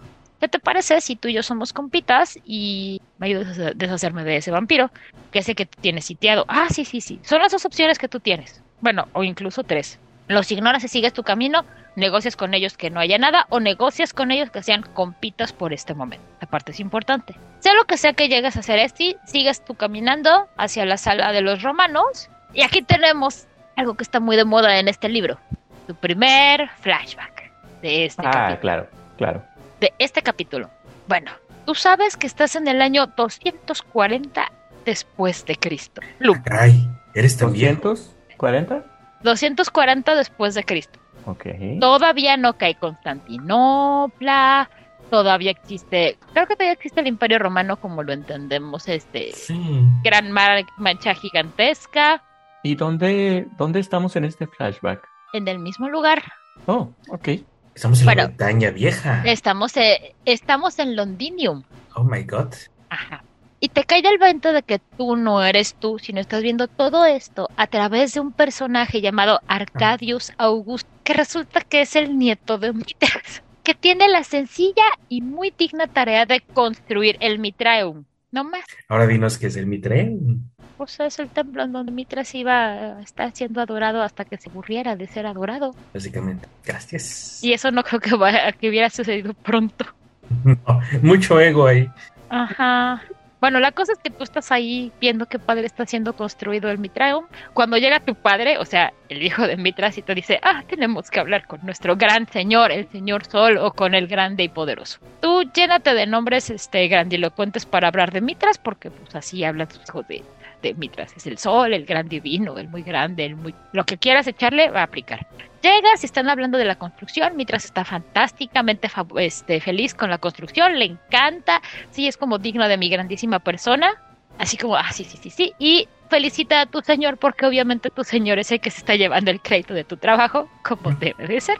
Pero pues ya que estás ahí, que la está bien, dice, bueno, está bien. Y extiende su manita y donde está su anillo, que vimos este, los episodios pasados, como con esta actitud está bien, puedes besar este hermoso anillo. Y bueno, ya haces eso y dicen que la experiencia es como más allá, eh, se, acerca a la alimentación de lo, del éxtasis que se obtiene por estar en presencia de, de esta gran, gran, gran persona, aún a través de, de, este filtro que es este flashback, ¿no? El flashback se acaba aquí. Sigue luego, luego un flashback, algunos siglos después o añitos después. El Mitraeum, Mitraeum no está terminado de... Todavía no está terminado, pero ya está mucho más avanzado. Pero estás viendo algo bien interesante. Tú lo estás viendo desde los campos. Estás sintiendo la brisa, estás sintiendo el fresco y estás sintiendo el sol. este flashback tú lo estás viendo a través de los trabajadores de El Mitraeum. Este es un multicámara, ok. Aquí te dice tu narrador, expláyate en la descripción del sol, de la, de la calidez, de la brisa, todas estas sensaciones tan, tan mortales, te dice, tú explaya. Y bueno, pasan hay cosas que, que son parte de la historia que están muy bonitas sobre decisiones que tienes que tomar, que no son necesariamente importantes para la historia, pero son muy enriquecedoras para la narrativa, para tus jugadores, para tus personajes, pues. ya que tomas cierta... Ajá, o sea, Sí, esto es desarrollo personal y ya. Se corta este flashback y luego... Y llegas al tercer flashback. Sabes que hace en el año 1176 después de Cristo, o sea, un sí, mil años después del primer flashback de eh, este episodio, de este capítulo. Y eh, básicamente estás escuchando varias cosas, varias conversaciones que está teniendo alguien sobre una capucha roja, sobre una, una capucha, sobre un gorro, que esto es muy importante que se preserve y que se cuide y que tiene que jurar por su hijo. Eventualmente te enteras que quien tiene que jurar por su hijo es el hijo de Mitras que le está diciendo que tiene que jurar sobre su hijo, o sea, el nieto de Mitras que va a preservar este, este gorro más, eh, o sea, si tiene que escoger entre preservarse él y preservar el gorro, es tú vas a preservar el gorro. Pero ahora ya puedes ver este gorro y lo que estás viendo es, es a alguien tomando este gorro, que alguien le está entregando a esta, a esta persona con la que tú estás viendo. Y cuando te reflejas en, este gorro o casco, en un reflejo, puedes ver que te estás viendo como Arwin. Arwin es, te, te da a entender ahora que es parte de, de los cultos mitraicos, no te deja muy claro si es ella o no es ya de él, no, no es como del todo claro, pero te queda claro con este último flashback que quien tiene este gorro es Arwin. Y este no es cualquier gorro, no es un gorrito para dormir. No, este... Tuve muchos problemas para poder entender de qué carajos estaban hablando porque nada más decían este gorro, gorro, gorro hasta que llegas al nombre de una de las escenas y es cuando te enteras que no es cualquier gorro, es un gorro frigio, será de la época de de, Mitras de cuando supongo que estaba mortal. Y ahí acaba este flashback. Sigues avanzando y es cuando ya te encuentras con Arwin. Si llegaste como en buen plan, Arwin te va a recibir, va, te va a hablar contigo y te va a echar un spoiler así como gigantesco, que no y digo, no digo, no sé, gente, porque si es como, no es parte de la historia, pero es parte de los personajes y está bien chido. Ah, bueno, si es parte de los personajes que vas a jugar, tal vez no valga la pena aquí. Es una buena sorpresa, creo yo, entonces, para los jugadores, para los personajes. Este, porque Arwin les cuenta todo el marrano así de, es que tú, spoiler, ya tus personajes decidirán qué hacen con esa información. Y Arwin les dice, mire, la verdad es que eh, siempre que Arwin se refiere a Mitras en este momento, siempre se refiere con los mismos títulos grandilocuentes que te quieras imaginar.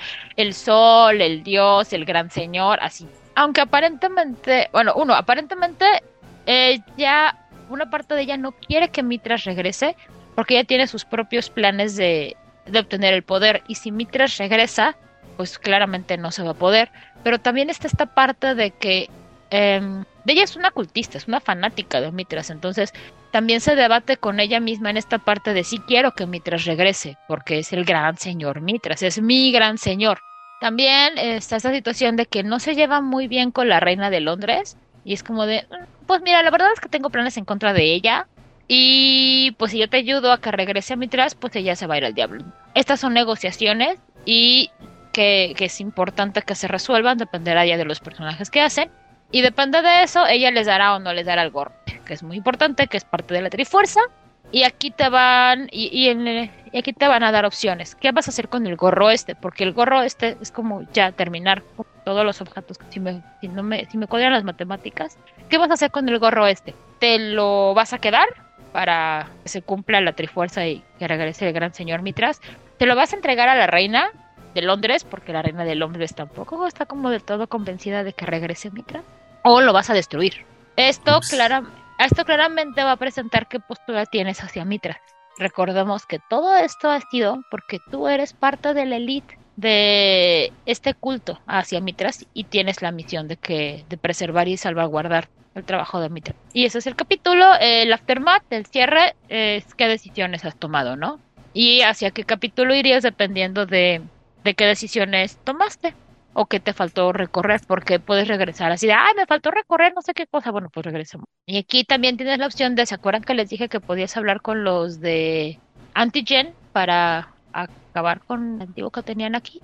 Uh, sí, utilizar Ajá. nuevamente como una herramienta a los cazadores para Ajá. tus tu propio beneficio. sea lo que sea. Entonces, este es el momento en donde puedes llamar a los de Antigen para ver qué le pueden hacer a Arwin. No creo que que sí se le puede hacer mucho porque está muy debilitada, aunque está siendo alimentada, no está siendo bien alimentada, no tiene su y que estos cazadores de vampiros pueden que tengan una oportunidad, oportunidad. contra Arwen. Como dije, esto es un rally, tienes que ir rescatando gente para que te digan qué va a pasar en la siguiente estación y finalmente obtienes otra parte de los objetos para invocar y que regrese. Esta fue, podemos llamarle esto a la sección de viajeros en el tiempo, porque fuimos al principio de, de, los tiempos y te cuenta todo el arco. Ajá. Sí, o sea, la verdad es que el hecho de que te regreses tan atrás, creo que es una muy buena pista porque son flashbacks que no son tuyos. O sea, lo estás viendo a través de los ojos de alguien más. Y eso te Aquí, puede... Eh, eh, esa parte quiero, quiero tal vez explicarla un poquito a, a quienes nos escuchan. Eh, cuando dices eso, significa que el narrador va a estar nada más contándome todo lo que veo o yo como jugador que estoy siendo parte de este flashback puedo tomar acciones. Puedes tomar acciones. Son pequeñitas, como okay. esto, pero um, por ejemplo, en el primer flashback, en el que está haciendo el nieto de, de Mitras, puedes tener como tres o cuatro decisiones muy pequeñitas, no son realmente importantes. Uh -huh. Tampoco van a cambiar la historia, pero puedes tomar algunas acciones pequeñitas. En la segunda, donde eres un trabajador que está haciendo parte de la construcción del Mitraeum, Mitraeum Ah, esto es importante porque ya estando afuera, o sea, ya viendo desde afuera este lugar y haciendo tiradas, puedes saber en dónde está localizado, porque en dónde está. Entonces, esa es información que tu, tus personajes van a obtener de dónde está realmente localizado este lugar tan importante. Y puedes tener unas tres o cuatro decisiones importantes que más allá, que te van a servir para obtener cierta información. Tampoco es vital, tampoco es uh, trascendental, pero te da un desarrollo y te da una narrativa sabrosa. Y en la tercera, uh, también tienes dos o tres decisiones pequeñitas que tomar que tendrá que ver con puedes abrir este diálogo o puedes no abrir este diálogo, que tampoco es como tan trascendente, nada más te dará un poquito más de información, pero no es como la información así de, ah, el gran secreto de la película, como que te va abriendo nada más opciones de diálogo, siguiendo con la con el símil de que es un videojuego. Ok. esta parte no está de mis favoritas. Tal vez jugándolo. Pues te vas a enterar de chismecito. O sea, creo que lo importante de este capítulo es que te vas a enterar de chismecito antiguo. Y vas a conocer un poquito más Londres. Y vas a pulir tus habilidades, las habilidades de, de negociar.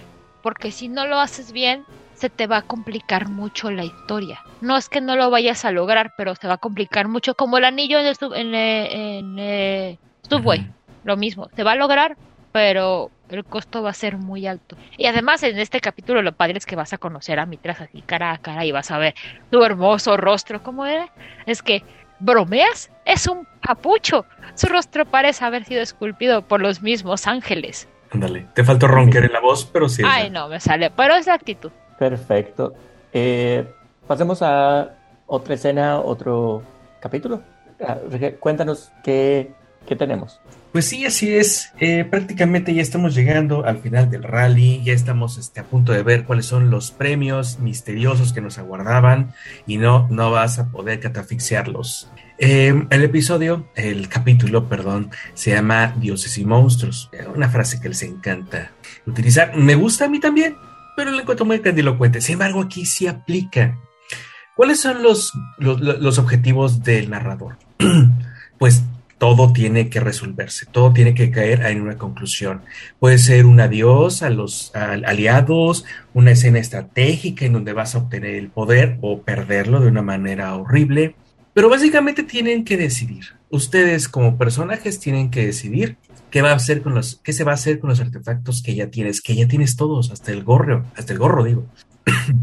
Entonces, y lo más importante, no solo hay que hacerlo, qué hacer con esos gorros, con, esos, objetos, sino en dónde están tus verdaderos, mm, ay, tus alianzas, tu, ¿qué, es realmente lo que quiere hacer tu personaje. No olvidemos que ninguno de los personajes, ninguno de los actores principales han desaparecido. Es más, han estado más conscientes de ti como personaje, de que no solamente eres uno más del montón, sino que has estado haciendo cosas y te han estado viendo todos.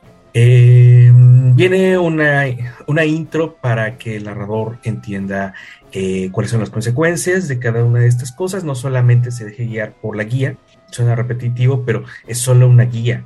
La verdad es que yo sí soy mucho de recompensar los esfuerzos de los jugadores y si ves que van más allá o en un camino completamente diferente, Eres el fan número uno de tus personajes. Dales vuelo, avánzalos, manéjalos así.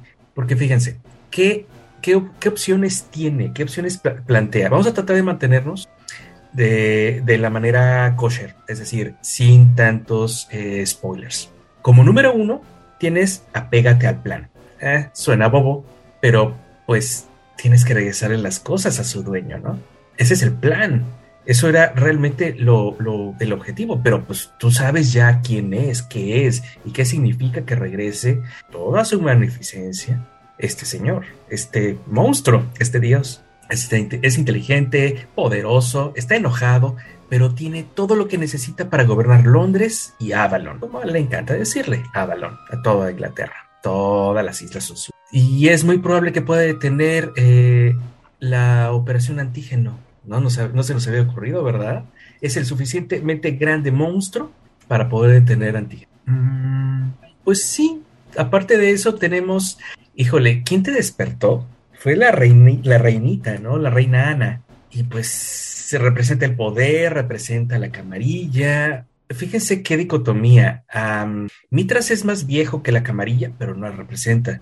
Es Ventru, pero no es Ventru de la camarilla es un poder independiente y por lo tanto está más allá del alcance y control de la camarilla. Así que obviamente en el absoluto control que requiere la camarilla es seguir y unir tus fuerzas con la reina Ana. Sabemos que pues la reina Ana no es un general romano, así que no, no va a hacer las cosas de esa manera, es un regente moderno, es decir, 1800, 1900, siglo XXI sabe qué es lo que está pasando, sabe controlarlo. Y por otro lado, también es el demonio, que, el diablo que tú conoces.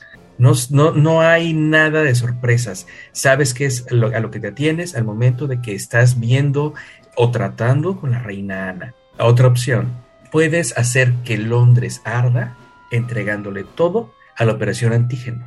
Definitivamente. Ah, wow, wow. Una de las opciones es que, que arda todo, que arda Londres. Let It Burn. Así, literalmente. vamos a, opción. Vamos a la opción. Vamos a juntar suficiente pólvora para volar este tugurio. Eso dice uno de los anarcas. Eh, o sea, estamos hablando de que, ¿sabes qué? Estás harto, estás cansado, viste depredación, viste destrucción, muerte, sabes que no están haciendo nada con, su poder los, los este, vástagos y ves que hay un loco de poder y una chiflada al man. Wake. No, la goma. Ahora. ¿De, cuáles dicen que son mis opciones? Eh, todavía hay una cuarta, pero vamos a ese en un momento. Entonces decidiste que, ¿sabes qué? A la porra. Vamos a entregarle de manera personal o remota cada uno de los actores y personajes que has encontrado en tu camino y se los das envueltos para regalo a Tienes manera de hacerlo. Ay, no, la no espera Daria, pero si nada más recolecta gente y los guarda como buncos. Pobrecita. También el, el, el, este toreador eh, eh, atrapado en la fiesta interminable, horrible, tampoco se va a salvar tampoco se va a salvar este, ninguno de los NPCs que has estado viendo, porque, porque por Dios, si, si su objetivo es destruirlos a todos, van a destruirlos a todos, no se van a tentar el corazón, y menos estos monstruos humanos, porque esos son. Eh, una como subquest, o sea, tú no vas a entregar los antígenos, sino que vas a dejar que antígeno haga su chamba. O sea, vale, eh, haces la de que yo no me voy a meter, que se hagan pedazos, pero tú te quedas con él vas a obtener el poder después. ¿Sobre qué? El poder, bueno, es una pila de escombros ardiente, pero oye, es tu pila de escombros ardiente. No vas a tener a nadie que se meta en, tus negocios. Darkseid está de acuerdo contigo. pero son mis gusanos. Son mis gusanos, güey. Híjole, no, no, no, no, no. Y pues una, una opción así como que, híjole, está complicada, joven está, muy difícil esto, no vamos a poder, no, y vamos a poner nuestro cuello para que A o B o C tenga el poder, no, con permiso yo me voy, no solamente voy a dejar Londres, igual y dejo las islas, escapa. Esa es una de las últimas opciones. La, última opción que plantea, opción mayor, ojo, estas son opciones mayores que plantea el libro de cosas que pueden eh, suceder. Entonces, escápate. Ahora, ¿cómo lo vas a hacer? ¿Vas a pedir favores? vas a cambiar cosas, vas a lograrlo por tus propios medios. Antígeno sigue controlando todos los puertos y eh, aeropuertos y también las estaciones de metro y estaciones de tren. Todo lo controla Antígeno, o sea, eso es de ley. Y, ya te lo has imaginado. Todos los demás, pues son controlados por los vástagos que si bien o mal, tienen sus propias este, agendas y sus propias lealtades. Fíjate bien en qué te estás metiendo para verlo mejor viene todo un, eh, un retrato así final de cómo está Londres en ese punto de la historia. Eh, la, operación antígeno está eh, a plena fuerza. Lo que has hecho o dejado de hacer influyó en que la operación esté en plena, en pleno, funcionando a todo vapor. La amenaza eh, ya está prácticamente a nivel 5, tal vez es mayor de acuerdo a tus propias actitudes.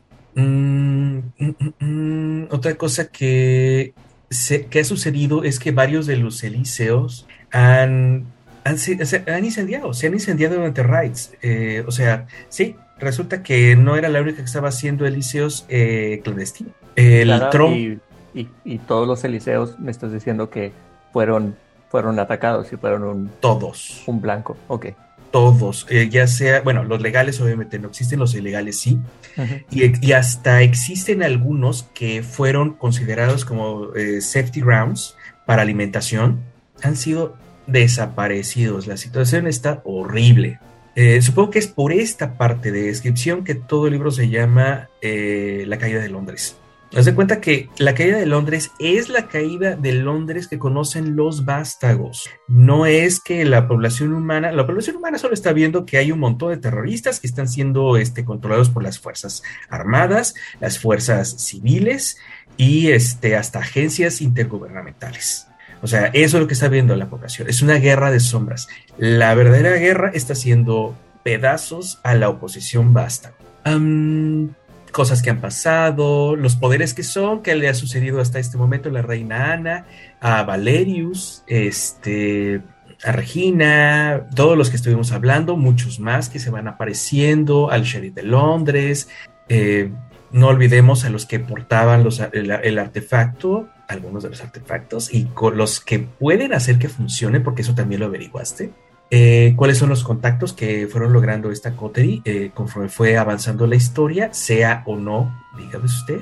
O sea, ¿me quieres decir que si decido ir por el camino de Salve Mitras, no solamente tengo que juntar sus este, trifuertes, también tengo que conocer el ritual para hacerlo. O sea, no solamente las voto en un lugar y mágicamente van a funcionar.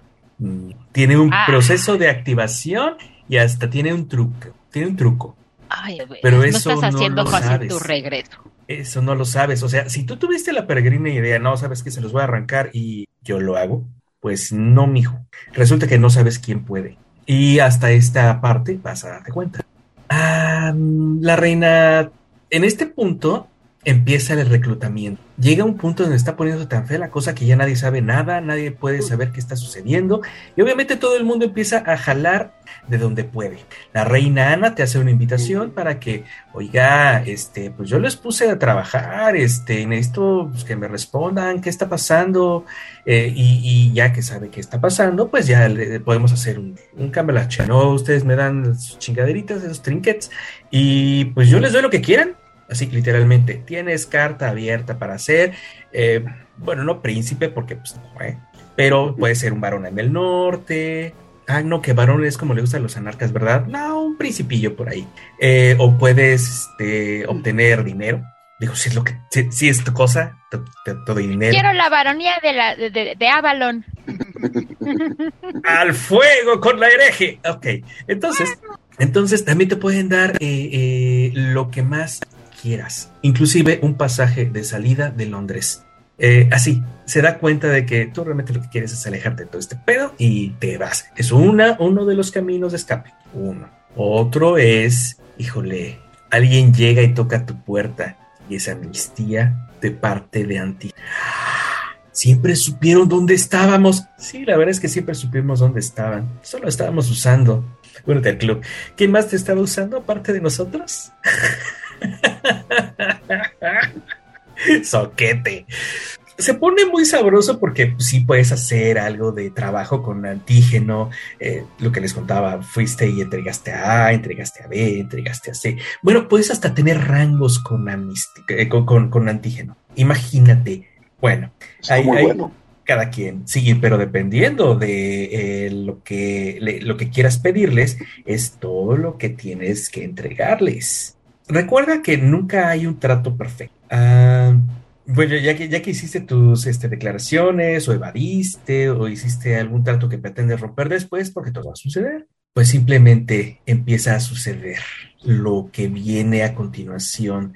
Eh, si te uniste a Mitras, cosas con Mitras. Si le entregaste todo lo que eh, habías reunido, pues te uniste a Inanna te uniste a uno, te uniste a otro, empiezan a avanzar los, eh, eh, ¿cómo se llaman? Los procesos, los, los engranes, empiezan a girar los engranes. Pero mientras está sucediendo todo esto, sigue avanzando la historia, tú necesitas aliados, porque te das cuenta que ninguno de los dos va a trabajar para tu beneficio. Está tratando de beneficiarse de ti. Así que te sugieren que recuperes algunos de los contactos y los vuelvas tus aliados.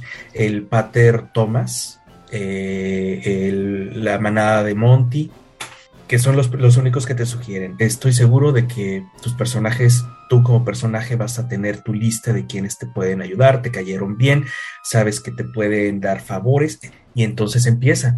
Te unes a Mitras, viene una serie de encuentros con Mitras, encuentros personales con Mitras, hasta que al fin y al cabo sucede lo que tenga que suceder. Eso ya no lo voy a narrar, es una de las escenas más impresionantes que te puedes imaginar. Con decirte que viene la hoja detallada de Mitras, su nombre, qué es lo que le gusta decir regularmente, cuál es su clan, cómo eran sus eh, días de soldado, eh, cuáles son sus esquemas, cuáles son sus dominios, dónde está el Mitraeum, eh, quiénes son sus trals principales, qué se dice de él, eh, cuándo fue abrazado. Y lo más impresionante es que vienen sus estadísticas. Y eso, como recordamos, mm, creo que no estaba, bueno, a lo mejor yo me recuerdo, yo recuerdo mal, eso nunca había venido en ninguno de los libros de, de este, de, de Vampiro Era, estoy de acuerdo, lo presentaban como un personaje tan mítico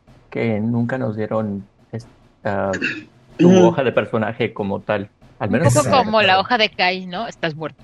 Ándale. Ah, ah, ándale, ándale, así por el estilo. Eh, obviamente viene, pero vienen dos sets. Viene un antes y un después de lo que tenga que suceder. Y son completamente diferentes.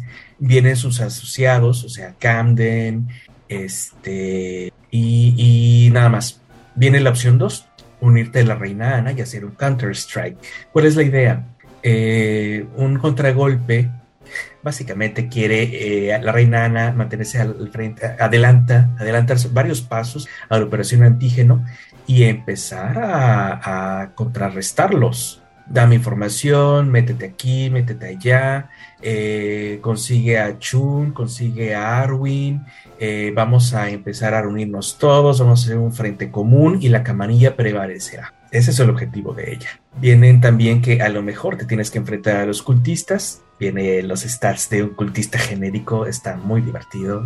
Cultista genérico son cinco líneas. No necesitas más para un genérico como estos, pero son cientos. Entonces puede que haga mella eh, y por, por, por último, te manda a ti como líder de sus perros de combate. La reina Ana te manda a ti para que vayas y, e interrumpas lo que sea que está haciendo Mitras. No lo quiere, no quiere que suceda, no lo necesita, pero ella se quedó con al menos una de las piezas, así que el ritual no será completado, pero necesita que sea destruido. No solamente que no logre lo que quieres y que lo destruyas. Tú en persona te vas a por poner en riesgo a la camarilla. ¿Y por qué no va ella? Ah, ella es buena mandando. Ya lo vimos, ¿no? Mandó que te desenterraran Ay Dios. Bueno, la opción 3 aquí ya está no solamente avanzando, sino que está, estás llevando a cabo completamente la operación de la más grande traición. Apoyar completamente a Antígena. Es lo que les contaba de que pues, tú vas y entregas en persona, eh, ah, tienes un liazón, eh, la gente Díaz, que ella, eh, ella y su equipo de dos, tres personas prácticamente pueden acabar con una octava entre tres. Está súper, súper entrenada, tiene todo el equipo que necesita. Te ponen, están estas tres personas, cualquier vampiro cae. Así, están, saben qué estrategia utilizar para cada uno y no se andan con, con, tonterías. Entonces ella es tu contacto con antígeno. Con ella tienes que trabajar todo, pero y ella además le responde solo a Khan, el personaje que estaba hablando al principio. Pero Khan nunca termina de confiar en ti. ¡Ah! Básicamente. Entonces, llega el punto en donde si empiezas a hacer cosas, si empiezas a meter la pata o si empiezas a traicionar a los que se van a dar cuenta, pues te tiene perfectamente ubicado de que saliste de la tumba. Eh, pues te va a aventar a todos, te va a aventar a todo lo que tenga, porque además ellos saben que tú conoces a algunos de los agentes que te has infiltrado, que sabes dónde están algunas de las bases, porque, porque los acompañaste a algunas de las misiones. Entonces, entre más te metas por el agujero del conejo, más difícil va a ser salirte. Em, se pone divertido. De hecho, viene, viene también las fichas de personaje de, de las, de los, de, dos de los este, agentes. Uno de ellos es un piromaníaco. Qué bonito. El agente Harris, el piromaníaco. Y están muy pesados. Pero, pues, ¿cuál es el problema? Que, que simplemente uh, nunca vas a ser, nunca vas a dejar de ser un, um, un problema. O sea, tú vas a seguir siendo tú y eventualmente te van a casar a ti. O sea, si no quedaba claro cuáles eran los problemas de los otros. Con Mitras, de alguna manera vas a, vas a estar siempre asociado a un monstruo, un ente que se siente un dios. O sea, vas a estar en servicio perpetuo. Si vas a, del lado de la reina Ana, vas a estar, bueno, ya lo sabemos, ¿no? Vas a estar bajo la bota de la cámara. Si vas con estos, mmm, nunca van a confiar en ti. Y es más, si eres lo suficientemente visible vas a tener la lista roja. Así, te van a boletinar, te van a quedar muertos los vivos y te van a quedar muertos los muertos. Puedes clamar Praxis como una cuarta opción, porque ya vimos, deja que se maten, tú ocúltate y entonces regresas con todo. Es más, hasta si le ayudas a que no suba mientras eh, obtenga el poder o algo por el estilo, ¿no? Pero dices, no, señor, nosotros nos quedamos con la ciudad, nosotros vamos a regir en su nombre y, vale, divertido, Tú puedes, tú puedes, este, sí, pero te vas a estar cuidando toda la existencia de todos los problemas que va a haber en un Londres sin basta. O sea, todo el mundo va, a querer eh, reclamar el lugar. o simplemente te decidiste que alguno de los de la cotería es un príncipe y este contra viento y marea y buscando hasta la, el reconocimiento por parte de la camarilla. Busca, preguntándose obviamente por qué no apoyaste la camarilla cuando podías. Es ahí donde dice una sobreviviente anarca, let's blow this joint. Qué lindo. Y la quinta opción. ¿Cómo lo traducirías? Vamos a volar este changarro o, este lugar. Eh, romper todos los, eh, ¿cómo se llama? Todas las, ataduras. Simplemente, pues, ah. ahí acabas no hay más. Eh, ¿Qué les pareció? Este es nuestro, dependiendo de cualquier escena y camino que tomes, siempre vamos a terminar en tu, en el capítulo que nos platicaste, ¿verdad?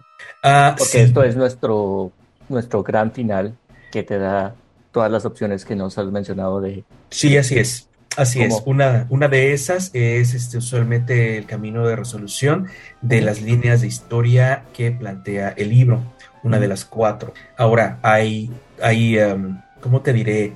Como opciones dentro de estos finales. Que si haces esto, que si haces lo otro, que si traicionaste a este, pero no traicionaste a este, etcétera, etcétera. Pero los grandes básicos son estos. A, mí como, ahora, ahora que lo escucho, eh, como eh, pensando como jugador en, en este laberinto, eh, igual sigo creyendo que, que, estaría más divertido el estar participando en ello, tomando, tomando las decisiones. Y como narrador estoy pensando, es, un, uh, es una ciudad y es un universo muy grande. Odile hizo la, la recomendación de háganse la, el diagrama de personajes porque es bastante.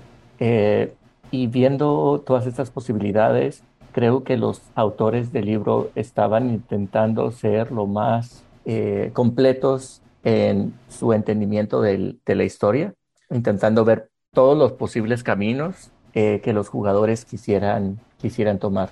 Sí, yo diría que sí. Y por, por aras de una narrativa este, enclaustrada en un solo libro, me pusieron solo estos cuatro finales mayores. En verdad les puedo decir que no lo veo mal. Dime.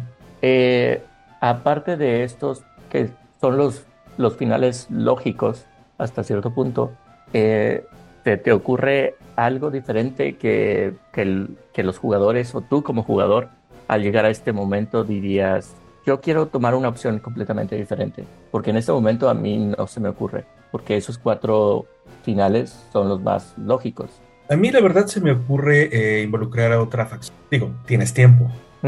Y es muy sencillo o muy complicado, dependiendo del personaje y su background, eh, decir, no, ¿sabes qué? La cosa está poniendo muy fea, necesitamos que esté, o que necesitamos que suceda ciertas cosas. Puedes involucrar a los anarcas o puedes involucrar al sábado. Sabemos que en B5 es anatema hacer ese tipo de cosas, pero servir un ponchecito caliente de, de Vitae aderezado con tanto caos, les va a encantar a los del sábado. Es más, te van a aceptar en sus rangos con la mano en la cintura. Y definitivamente se les olvida que existen otras cosas. Se les olvida que existen eh, los caídos, o sea, los demonistas. Eh, debe haber algún Bali que esté maravillado con esto y al ver este, todo esto, a decir, no, pues yo quiero... ¿Comer a mitras? ¿Qué? Le, hacemos bolita. Eh, bueno, o a esta mujer, este, Arwin, que aparentemente tiene al menos, es una Matusalén, o sea, tal vez no me puedo comer a mitras, pero hay unos vampiros muy viejos aquí que deben de saber muy yumi. En, algún momento a, los jugadores, sí, a los jugadores en el camino se les debe de antojar uno que otro, uno que otro snack. Ahora, ahora que está mencionando eso, lo interesante es que nunca te dicen bien qué onda con los personajes, o sea, nunca te aclaran quiénes eran. O sea, no eh, te dicen. me, lo, me lo dejan abierto Ah, o sea, nunca te dicen Juanito Hernández, oh. abrazado hace 500 años. Nunca te dicen eso. Yo, yo quería terminar, eh, sí, que son los Lord porque hay una sección que ya justamente había pensado en esto. Eh, bueno, ¿y ahora qué no? Ya quiero jugar esto. Como, como lo juego. Ajá. vienen unos personajes sugeridos con un trasfondo. Pues son unos personajes, eh, ya hay, un, hay un Tremer, un o una, no recuerdo. Hay Tremer, Ventru, este, Toreador, Bruja, Nosferatu. Creo que son los cinco que están. Y son los personajes ya prefabricados para la aventura. Te dicen, puedes utilizar los nuestros, puedes hacerles cambios eh, o puedes cambiarlos completamente y basarte nada más en estos. Pero ya vienen con abrazo, historia, eh, historia dentro de los, de los, eh, cultos mitraicos y este, cómo fueron desaparecidos y también qué sucede en cada uno de sus momentos de memoria, que es lo que le llamamos los flashbacks, porque no solamente están los flashbacks de acción, están los flashbacks en donde recuerdan su vida, su vida previa. Entonces, son personajes eh, que no son solamente de que vas a crear, son personas que tienes que crearles una historia. Para aquellos que disfrutan hacer un, un background de 11 páginas, esta es su historia, les puede ser un chorro, ¿Por qué? Porque entonces el narrador va a poder tomar una de las hojas. Ah, mira, ¿sabes qué? Aquí está tu memoria. Y eh, aplicamos lo que, lo que viene allí. Pero no lo recuerdas sino hasta el momento adecuado de la historia. No hay mucho, o, al menos no lo encontré hasta ahorita muy claro cómo es que aparece. Eh, eh, estas memorias así espontáneas de que regresaste de, de, la tumba, te desenterraron y olvidaste un montón de cosas, pero al momento está regresando. ¿A qué nos recuerda esto? alguien va a odiarme mucho, mucho, mucho y no a la bruma de las eras, porque es la misma mecánica. Entre más vas recuperando tu vida, o tu poder, vas recuperando tu vida. Entonces, esta mecánica a mí en lo particular me encanta. Es más, yo la metería en todos lados. Como ves, si hay personajes, diga usted. Espera, ¿me estás diciendo que hay todavía más mecánicas de Requiem? No, no, yo, yo jamás dije eso. Solo lo sugerí. Bueno. ¿Ves? ¿Ves que si tienes risa maligna? no, mis fans me van. No sé, ¿tengo fans de mi risa malévola? La risa malévola puede Itzama. Y si tienes muchos fans de tu risa malévola. Les cuento un poquito de los Lordships y llegamos a las. Este, es que quiero, quiero ir su opinión porque está bien. Cuéntanos. Ok, eh, una de ellas es que eres un agente del Justicar Par, sí, eres su agente, eh, le vas dando información, tienes condicionamiento de camarilla, así que cada vez que estás haciendo tu trabajo tienes un puntito extra en tus, tiros de willpower. La verdad es que es muy poco por un nivel 2 de Lordship. Puedes pedir eh, un backup, está bien, estás divertido, puede ser su protegido favorito, Juliet Parr sí finalmente empieza a notarte y sí, eres, eres mi amiguito. Y uh, en nivel 5 puede ser su arcón, su arconte. El arconte de un este de un Justicar. No sé para qué querrías, pero hay gente muy rara en el mundo. Está muy bueno. Está muy bueno, estoy de acuerdo. Porque puede sacar el charolazo en cualquier momento. Sí, en eso estoy de acuerdo. Lo que estoy leyendo, que es justo lo que dice, puede sacar el charolazo en cualquier momento. y, decir, y eso te facilita eh, es que olvidé decirles que cuando eres el, protegido favorito de, este, del Justica, trátala a ella nada más como si fuera un maula de nivel 5. O sea, ese nivel de importancia y poder va a tener permanentemente en, en tus historias. Está maravilloso. Digo, si tu, si tu salida es estar con la, con la camarilla, ¿no? Ese, ese es uno. Avanzamos. La corte de las sombras. No sé si recordemos que estábamos hablando acerca de que hay alguien que está gobernando en el submundo, en las, las este, cloacas. Bueno, es este personaje. Te puede hacer, eh, eh, eh, bueno, te puede permitir comidas gratis, te puede permitir hacer que los rumores se esparzan, puede lograrte conseguir algo de contrabando, darte santuario, hasta favor personal, en el sentido de que todo el mundo sabe que es tu amigo, que, eres su amigo. Ojo, él es el rey, tú eres su amigo y hay que darle lo que requiera. Es más, eres tan importante para el, para el rey de las sombras que lo has visto en persona, cosa que ha sucedido tres o cuatro veces nada más. Eh, pero siempre te va a pedir algo cambio, obviamente. Este me encantó, el que sigue. Club de cacería. No es un club sencillito, no es un club para recién llegados, es un club organizado en Londres desde la Segunda Guerra Mundial. ¿De qué es lo que se trata? Vamos a cazar vampiros. Es un club de cazadores de vampiros. Dígame usted.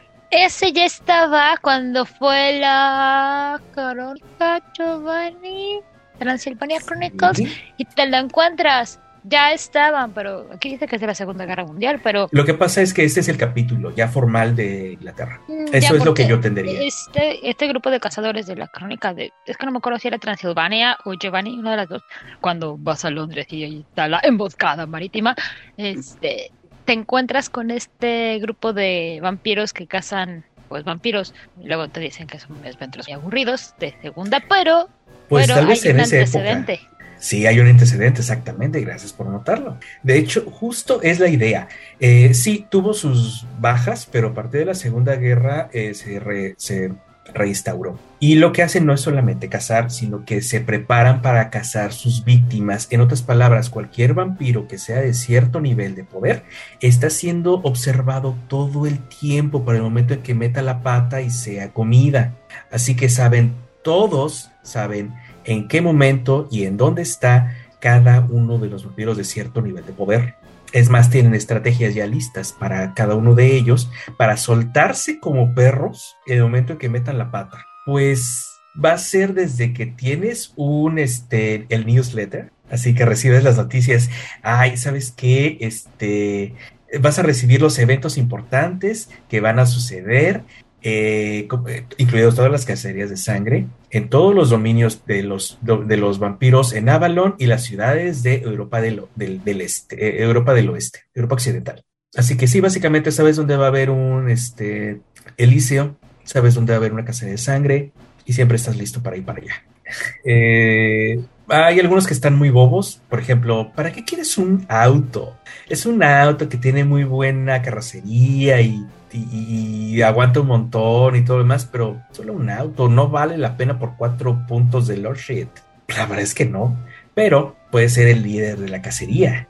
Es decir, tu palabra es lo suficientemente buena para ellos para que el momento en que tú digas un nombre, todo el capítulo se dedique a hacer la cacería de ese personaje. Eh, desde a hacer, hacer, desde asusarlo, empezar a molestarlo, empezar a llevarlo, empezar a moverlo por acá, por allá, hasta el momento de que puedas dar el golpe de gracia, porque tú eres el, líder de la cacería, a ti te toca eh, dar el golpe final. Ellos te van a apoyar para que tú cases. Eso está muy, muy padre. Me gustó, a mí en lo particular me gustó mucho.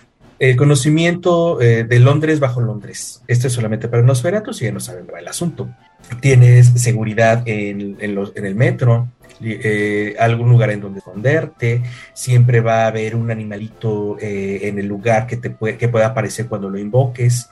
Em, tienes un, tienes un, este, un armario, porque es muy grande, es un armario donde te puedes esconder de emergencia. Así te metes en cualquier lado que pertenezca al metro y tienes un lugar en donde esconderte, así de uno por uno, pero ahí estás a salvo. Ya, se acabó el asunto. Pero lo que más importa eh, es que en su nivel 5 tienes una vez por historia libre tránsito entre dos locaciones de la superficie, sean cuales sean.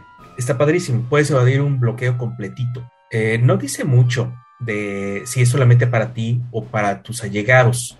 Yo asumo que es para tus allegados porque es una ruta, pero solamente la puedes utilizar una vez, ya sea para irte o para entrar. Ya si tiene medida de seguridad del edificio donde vas, pues ya es otro boleto, ¿no? Ya eso ya se rasca con ustedes con sus propias operación antígeno.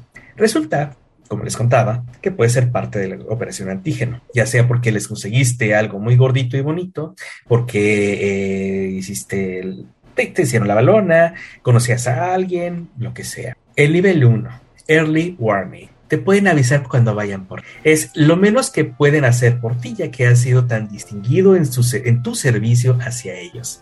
Así que no, no te vamos a perdonar la existencia, pero te vamos a avisar cuando vayamos por ti. Digo, para que agarres tus chuches y te vayas, ¿no? Eh, un dossier táctico es de un solo uso, eh, son las estrategias regulares que utilizan y cómo subvertir. Empiezan a darse cuenta, oye, los, los, agentes están cayendo como moscas en este, en este golpe. No, pues cambia el dossier. A la goma, el, el, viejo, vamos por el nuevo y el tuyo ya no funciona. O sea, también es de un solo uso. No me gustan este tipo de cosas que son de un solo uso, pero se entiende por la estrategia general. Yo mm, inclusive los bajaré de precio. Ah, hay alguien que puede eh, dar...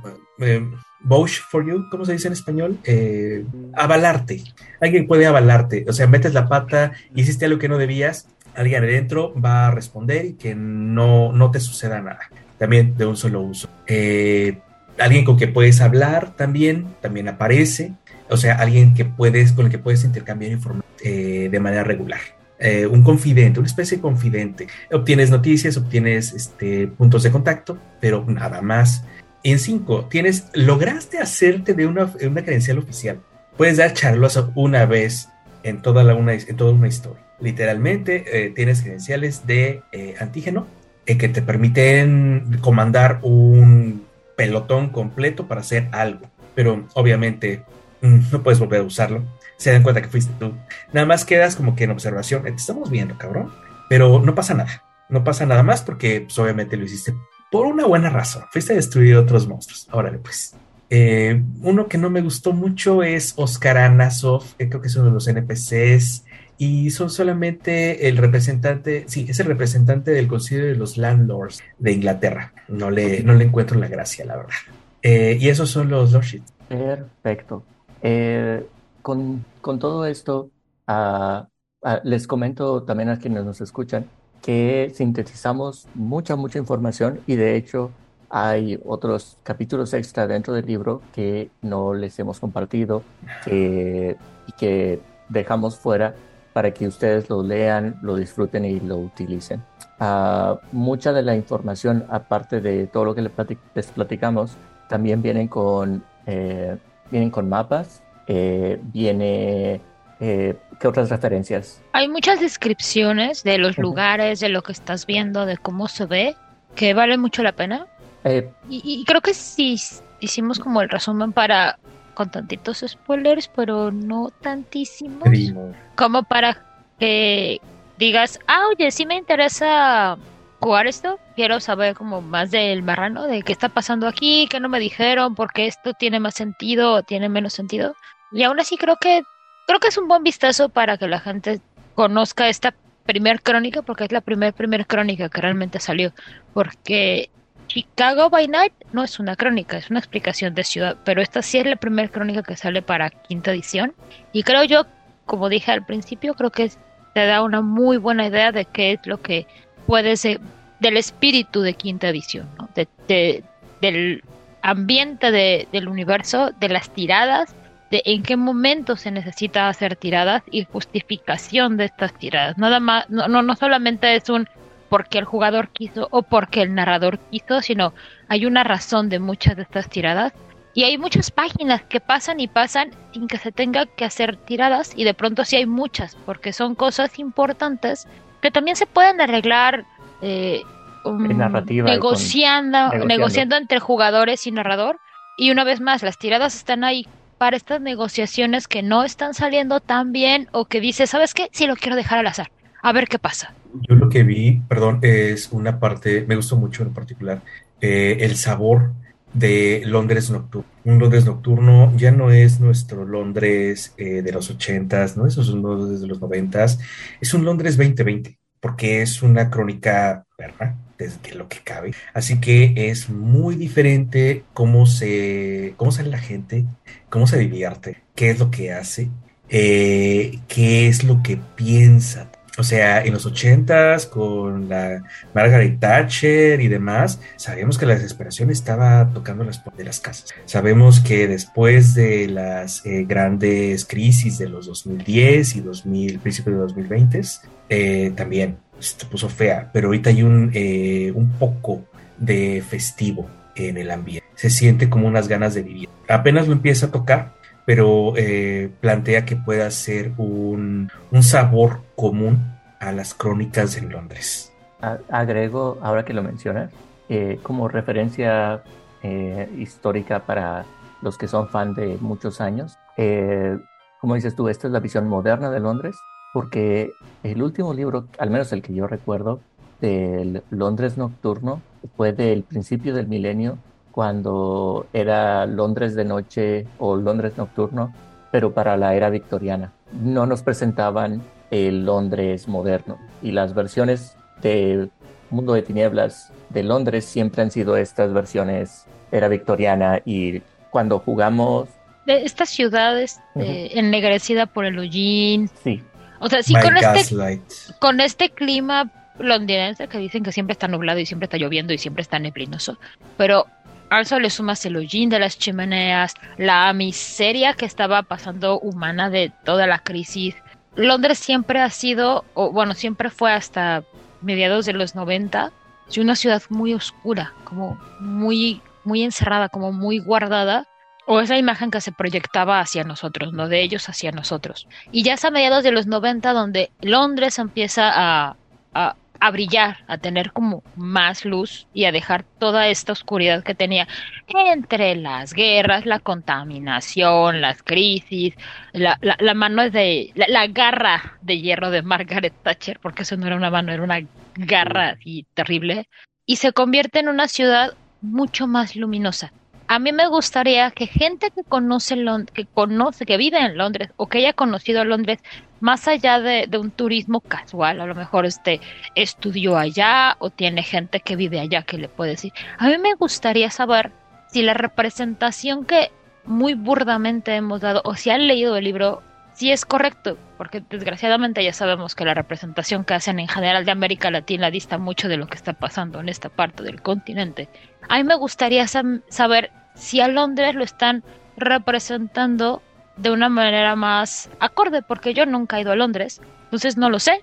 Solamente me queda ver como las referencias que veo en cine o en películas, este, o en series, o que me cuenta la gente. Entonces, si alguna de las personas que nos escucha ha ido a Londres recientemente o lo conoce recientemente y ha leído el libro, a mí me gustaría saber su opinión sobre si es una representación adecuada o cercana, no, a lo mejor no es así puntual de así ah, está la calle está así. Pero, ah, ¿sabes qué? Sí se acerca, el espíritu es adecuado. Ojalá alguien nos pudiera dar una luz. También quiero, ah, quiero agregar que ah, otra, otra cosa que vi de, de este libro eh, es que mencioné que debido a que tiene tantas escenas y es escoge tu propia aventura, lo puedes jugar varias veces con, pueden ser los mismos jugadores pueden ser nuevos jugadores y puedes utilizar el libro una y otra vez para ver una historia diferente. Pero aparte de, esto, el libro te va a dar todos estos personajes secundarios que tú puedes utilizar después en cualquier otra crónica que tú quieras hacer. Así como les platiqué de este, eh, de este generación 16, así puedes tomar la idea, el concepto de este personaje y utilizarlo en tus crónicas. Es otra, es una, es otra de las cosas que hago yo cuando leo los libros que salen de, Mundo de Tinieblas y de Vampiro la Mascarada. Hay unos personajes muy interesantes y que son muy, muy locales, como Camden, que sería muy difícil eh, transportarlo a Bolivia, sería muy difícil para una historia pero hay otros, muchos de los personajes secundarios que leí en el libro me parecen muy buenos personajes que tú como narrador puedes incorporar en tus narrativas y en tus juegos. Aparte de las herramientas que da, eh, y también si quieres tener eh, ejemplos de cómo utilizar el flashback, bueno, aquí está este libro, que son flashback, flashback, flashback, cómo utilizar estas, eh, esta herramienta. Uh, cuéntanos, ya estamos cerrando. Cuéntanos tus, tus opiniones eh, generales, finales de, esta crónica. Mm, a mí la verdad es que me ayudó mucho a cambiar mi percepción lo que comentó Odil, de que este es el tutorial para empezar con Vampiro quinta edición. Entonces, cuando tú lo ves desde esa forma, el libro está muy bien escrito desde, desde esa parte. Yo me fijé mucho en, en estructura del texto y por ejemplo, efectivamente al principio de cada capítulo te dice el nivel de dificultad y te dice además, si hiciste esto, este, la dificultad aumenta o disminuye. Pero además te dice formas de si la quieres aumentar o disminuir. ¿no? Entonces, si tú eres un narrador, porque este es un libro, yo considero que este es un libro para narradores, no es tanto para el jugador, es para que el narrador tenga la crónica y sepa que pueda, este, cómo va a manejar la historia. Entonces, te da muchas opciones, como comentas tú, realmente se puede jugar varias veces porque puedes ir siguiendo diferentes caminos. Entonces, eso me gustó. te va explicando las mecánicas de, quinta edición poco a poco de una forma que va a ser mucho más ágil porque las vas a estar jugando y vas a ver además cuáles son las consecuencias, ¿no? El hambre, las negociaciones, el sí, el combate, todo lo vas a ir viendo. E incluso esta parte que yo decía, eh, no me gusta que, que, de repente haya mucho railroad. Ahora entiendo por qué. O sea, esto es para que aprendas a jugar. Entonces, tienes que poder llegar al final de la crónica para poder haber aprendido todo. Si uno lo ve con los ojos de un narrador, pues a lo mejor ya experimentado, que ya vienes del otro, del viejo mundo de tinieblas, o que dices, yo no, o yo no necesito algo que me enseñe a jugar, pues sí, a lo mejor este, este libro como que va a haber cosas que no, no le agraden. Pero cuando tú lo ves como alguien que está empezando a jugar, está muy bien. La verdad es que sí, sí está excelente este, este libro. Eh, aquí voy a decir una cosa. Ahí, este, creo que me cayó el 20 hasta un momento que lo dijeron. Creo que una gran ventaja que tiene este libro de crónica sobre otras crónicas que habíamos analizado es esta parte de que tienes varios finales. Todas las demás crónicas tenían un solo final y si eran railroads, o sea, totalmente, o sea, tienes que ir a B, A, B, C, D, E y, ya no había como muchas opciones para dónde moverte. Y aunque esta es una misma historia, al menos tienes una serie de escenarios diferentes de, ah, puedes escoger A, B, C, D o cosas intermedias. Y esa es una gran, gran ventaja sobre las otras crónicas que habíamos este, repasado, porque no te daban opciones, era como, pues sigues por aquí. O sea, no puedes evitar que la paloma haga su cosa de paloma y a fuerzas Capadocios va a ser, bueno, el ritual se va a realizar sin importar qué hagas o dejes de hacer. Es una parte como muy frustrante o esto va a pasar sin importar lo que hagan tus personajes. O sea, va a suceder sí o sí. Aquí no. Aquí sí pasa o no pasa, sí va a haber problemas en, este, en capítulos más adelante. Y sí puedes decidir, ¿sabes qué? Pues manda todo al diablo. O ¿sabes qué? Sí sigo a mi gran señor Mitras. O este, le voy a seguir, ¿sabes qué? Pues no me gusta ser utilizado por Mitras, ya me, ya me fastidió, pero el orden de la camarilla es importante. Entonces, eh, creo que es una gran ventaja de esta eh, crónica.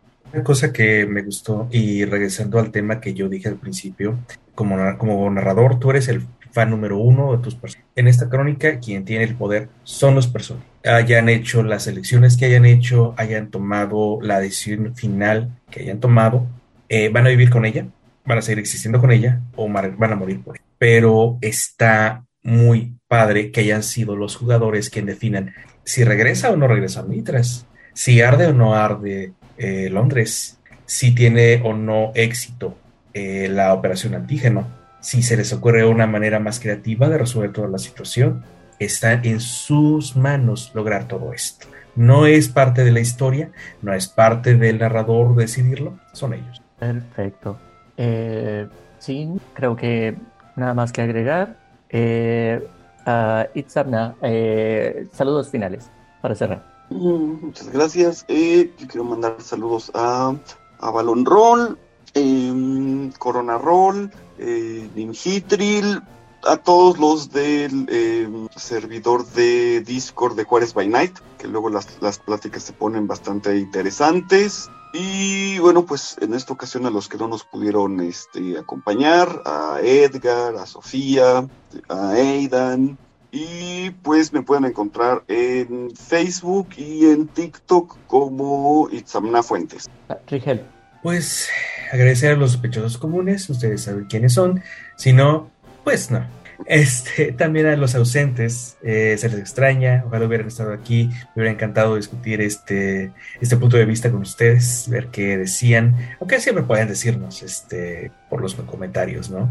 A todos los que nos escuchan, muchas gracias, eh, fue un placer estar con ustedes y me pueden encontrar en Facebook exclusivamente eh, como Rigel Vera. Eh, manden mensajito, no usualmente respondo, como sea. Saludos. Odile. Mi Instagram y mi Twitter son Odile Clio, ahí me pueden encontrar, me mandan un poco de comentarios, yo los leo todos. A veces me tomo un poco más de tiempo, pero pues respondo si leo y si veo.